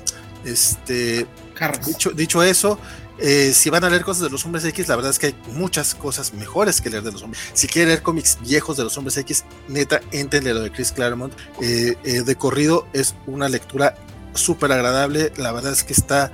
Em, también es de su época pero, eso, pero el hecho de que sean de su época no quiere decir que tengan que ser malos. Y nuevamente creo que Claremont es un gran ejemplo. Si nunca han leído neta God Man Kills, como es mi caso, yo no lo había leído hasta este año, es un grave error. Neta, échenle un ojo. Ese cómic seguramente haría enojar a más de uno de los comic editors en este momento por progre que es, que básicamente es hablar de otro tipo de cosas, este, de cosas que las que no estás muy acostumbrado tal vez. Eh, y nada, eh, a mí me encantan los hombres X. Mi nombre es Valente García. Espero que lo estéis haciendo la próxima semana. Eh, me da gusto venirles a elevar el rating un poquito aquí a los de Cobacheando. Y cuando quieran hablar de magidas, invítenme, yo estoy disponible. Gracias, Vale. Mi estimado y nunca bien ponderado amigo Enano. Pues bueno, yo no, yo no diría, yo no iría tan lejos para decir que, que Oslong es el final final de una, de una época en Marvel, porque todavía los cómics X ahí anduvieron arrastrándose hasta que llegó Morrison a reinventarlos pero sí es el inicio del final y ciertamente como ya mencioné durante el programa, yo sí creo que es el punto más alto de ese estilo narrativo en donde todo era este, hipérboles y todo era exageradísimo y todos los villanos iban a cambiar el multiverso para siempre jamás y creo que ahí, ahí es donde llegó a su punto más alto, ya de ahí los guionistas intentaron bajarle un poquito de huevos. Después viene lo que es este Eros Ribbon y luego viene la gran etapa de Pérez, que e, estoy releyéndolos y la verdad está bien aburrida por mucho que la, amo, está aburridísima la etapa de George Pérez y, y, este, que los, los primeros 24 números no son tan malos. No, no, no, no es que sean malos. 5 al 48 son horribles. Lo que pasa es que el, tipo de, de, tipo de guion que tenían en esa época sí se siente ya muy muy viejo. Es que es clásico. No, no, aguantan, no aguantan el paso del tiempo como otros guiones. Y estoy hablando de que, por ejemplo, el guion de, la llegada de Galactus de, de Lee Kirby lo sigues aguantando ahorita. Los de los Vengadores los aguantas. Algunos de Thor, no todos, pero algunos de esos de Thor pero esa parte de, de, de, de y Pérez está Te, lo voy a rebatir en, en Return, te lo voy a rebatir en Error Return. Está pesado. No, yo es que los estoy releyendo ahorita, o sea, es, es opinión de ahorita, ahorita, ahorita. yo esa etapa la amo. yo esa etapa la amo, es una de mis etapas preferidas. Los estoy releyendo porque tenía la idea de reseñarlos, pero sí me está costando trabajo. Ahorita este, me quedé al inicio de, de Age of Ultron, que es, yo me acuerdo que esa me gustó mucho, espero que la relectura no me cambie la... Ultron ilimitado. Ultron ilimitado. Ultron ilimitado, perdón, Ultron, ilimitado, Ultron ilimitado. Este, pero bueno, Oslo inicia ese cambio de Marvel que va a ser muy gradual y que va a llegar, que se va a completar hasta que Joe Quesada y Bill Gemas tomen las riendas de la editorial y ahí sí digan a la chingada con los ñoños, a la chingada con la continuidad, vamos a escribir historias interesantes, olvídense de todo lo demás. Que empieza con Oslo que empiece con Oslo, porque Oslo es el primer intento de decir, ¿sabes qué? Ya vamos a hacernos a un lado toda esta continuidad. A mí me pueden encontrar en reseñas enanas, en mi podcast, este... Híjole, no, no, no soy bueno para adivinarle al, público porque yo pensé que el, podcast de Día de Muertos iba a tener más este más interés mientras, podcast, mientras, ¿eh? que pensé que el, de Ángel a nadie le iba a interesar porque es una serie que yo sé que es secundona incluso en el fandom de, de Wedom y ese tuvo más, ese tuvo mucho más que el de Día de Muertos, pero no, no le atino. Es que yo no he escuchado el de Día de Muertos y el de Ángel lo escuché como cinco veces. eso, lo explica todo. Este, pero bueno, este mes voy a, voy a meterme al mame de los X-Men. Voy a hablar de los hombres X. Voy a hablar primero de los cómics, muy, muy encimadito porque no me considero muy fan de los cómics X. Y luego voy a hablar de los X-Men en la más media, donde ahí sí los amo. Series, películas, etcétera, Especialmente. Por eso no te gusta Cyclops, culero. Por eso no te gusta No, yo soy fan de Cyclops. Nada ah, más le sigo el, nada más le sigo el juego. Yo no soy fan de Cyclops. De hecho, lo, que más me gusta de los cómics X es el arco argumental que ha tenido Cyclops, que empieza como niño bueno y termina siendo el Che Guevara mutante. Lo mejor que le ha pasado al cómic Marvel. Qué bárbaro, no. De eso hablamos en el cuarto programa de Ñonatos. Esta semana estamos. Este mes estamos que no nos. Andas, ah, bueno, y, andas on fire, Valentín las reseñas últimas también son de los X-Men, porque estoy reseñando Ultimate Nightmare, que es el segundo crossover entre los Ultimate X-Men y los Ultimates. Pero que nada más salen este, tres de cada equipo, pero bueno. Mi estimado enano, muchas gracias. Y pues bueno, ya a mí me, me, resta, antes de despedirnos, platicarles qué es lo que sigue en este programa de Cobachando. Y la verdad es que no tengo la más mínima idea. Lo único que sé, lo único que sé, lo único que sé es que vamos a tener al enano que nos diga qué es lo que sigue. Viene Isaac de la Rocha a hablarnos de cuando los hombres en el cine eran hombres de verdad, musculosos, engrasados, con el pecho brillante, no como ahorita que todos son sentimentales y deconstruidos. Entonces este, vamos a hablar de las películas de acción ochenteras. Sí, creo que vamos a hablar de Schwarzenegger, de, de este, Bruce Willis, Stallone, Bruce Willis, de Stallone, este Michael Dudikoff, este cuando Van Damme, ¿no? Cuando dijeron no, que, que hablar de cuando dijeron que iban a hablar de hombres de acción, pensé que se iban a poner a cantar todo el rato. Nos vamos a poner a cantar la canción de hombres de acción de Mulan. Solo si nos llegan al precio, ahí vale, les diré en la semana cuántos cobacholares tienen que canjear. o cuánto dinero. O cuánto dinero pongo la boca donde pongo el donde me ponen el dinero. si Félix nos paga para que cantemos Hombres de Acción de Mulan, la cantamos. Ok, esto, es, esto me gusta. ¿Qué les parece si consiguen que cinco personas pongan 3.500 cobacholares? Tienen toda la semana para ahorrarlo, para ver los, programas a través de Twitch. Vayan juntando sus, sus cobacholares y el, próximo sábado, cinco personas tienen que, que canjear. 3.000 cobacholares, entonces se avientan su canción. Órale. Hombres de acción. Dice Juan que, él no, le entra. Yo no me la sé, pero tengo tiempo para estudiar. Y, así de agrapa, nos pueden pedir si la quieren en español o en inglés. Cualquiera de las dos se las cantamos. le estás poniendo, el enano poniendo la vara muy alta. la covacha, la, covacha les va a dar lo que live action de Mulan les quitó. Hombres de acción. Oye, qué, qué buenas están esas, esas eh, reinterpretaciones. Pero bueno, mi nombre es Juan. buenas, son lo peor que le ha pasado a Disney. ¿Por qué tus opiniones? ¿No has visto la ¿Por qué tus opiniones? ¿No has visto ¿Por qué tus opiniones siempre están mal, Foco? Mulan es panista, hombre, ¿por qué es panista? Déjalo. No es ¿Quién es panista? Lo, único bueno de Aladdin es que los dos leads son muy guapos. Fuera de eso es bueno. Y que, y que Will Smith no, no, la, no la hace, no la hace mal tenemos como que, genio. Tenemos que hacer, tenemos que hacer, tenemos que no hacer podemos hacer película, no podemos hacer película, no podemos hacer Tenemos que hacer un programa del renacimiento Disney. Exactamente. Del renacimiento Disney. Para ese, para ese sí viene Biscochan. Vámonos. Ahí está. Mi nombre es Juanjo y encuentran a la covacha en todos y cada uno de los canales que están acostumbrados. Gracias por acompañarnos. La verdad es que nos la pasamos genial, bomba. Gracias al Vale por haber venido a rescatar el programa. Gracias a, gracias a Spider Games por haberse eh, metido a chatear eventualmente. No entiendo, no entiendo por qué se mete a chatear y no viene al programa. La verdad lo desconozco. Pero. de películas de Mario Almada? Pregunta Jake Lamp. Claro que sí. Pero aquí estamos. Aquí nos, encuentran nos encuentran en todas y cada una de nuestras redes sociales. Y a mí me encuentran en mi Insta, que es ni más ni menos que JJ-Burciaga, donde van a encontrar la fotografía de Seon Loud, que es una chulada de Toy Biz, eh, y que la pueden encontrar también en la cuenta de Cobachando. Tienes razón. Juanjo, eh, eh, recuerda que los nuevos unboxings están saliendo cada 15 días. Sin embargo, hay algunos unboxing que por alguna razón no se habían subido al sitio. Entonces, cada semana van a estar saliendo ahí en el sitio también, por si, para que recuerden, pues, algunos y que tengan ahí más vistas. compadre, ¿te acuerdas de, que, no querías que le pusiéramos Juanjo Burciaga a los videos y que tú te pones tío Juanjo arroba arroba JJ Burciaga?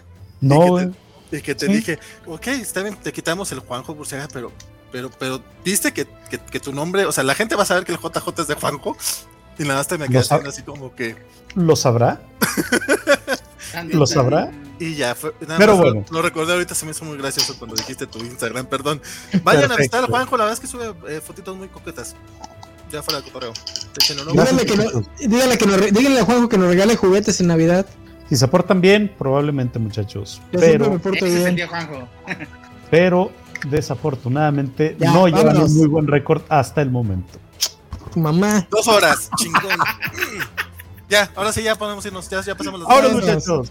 Bye, bye, bye. Bye, bye. Nos vemos. Venga, vengan a.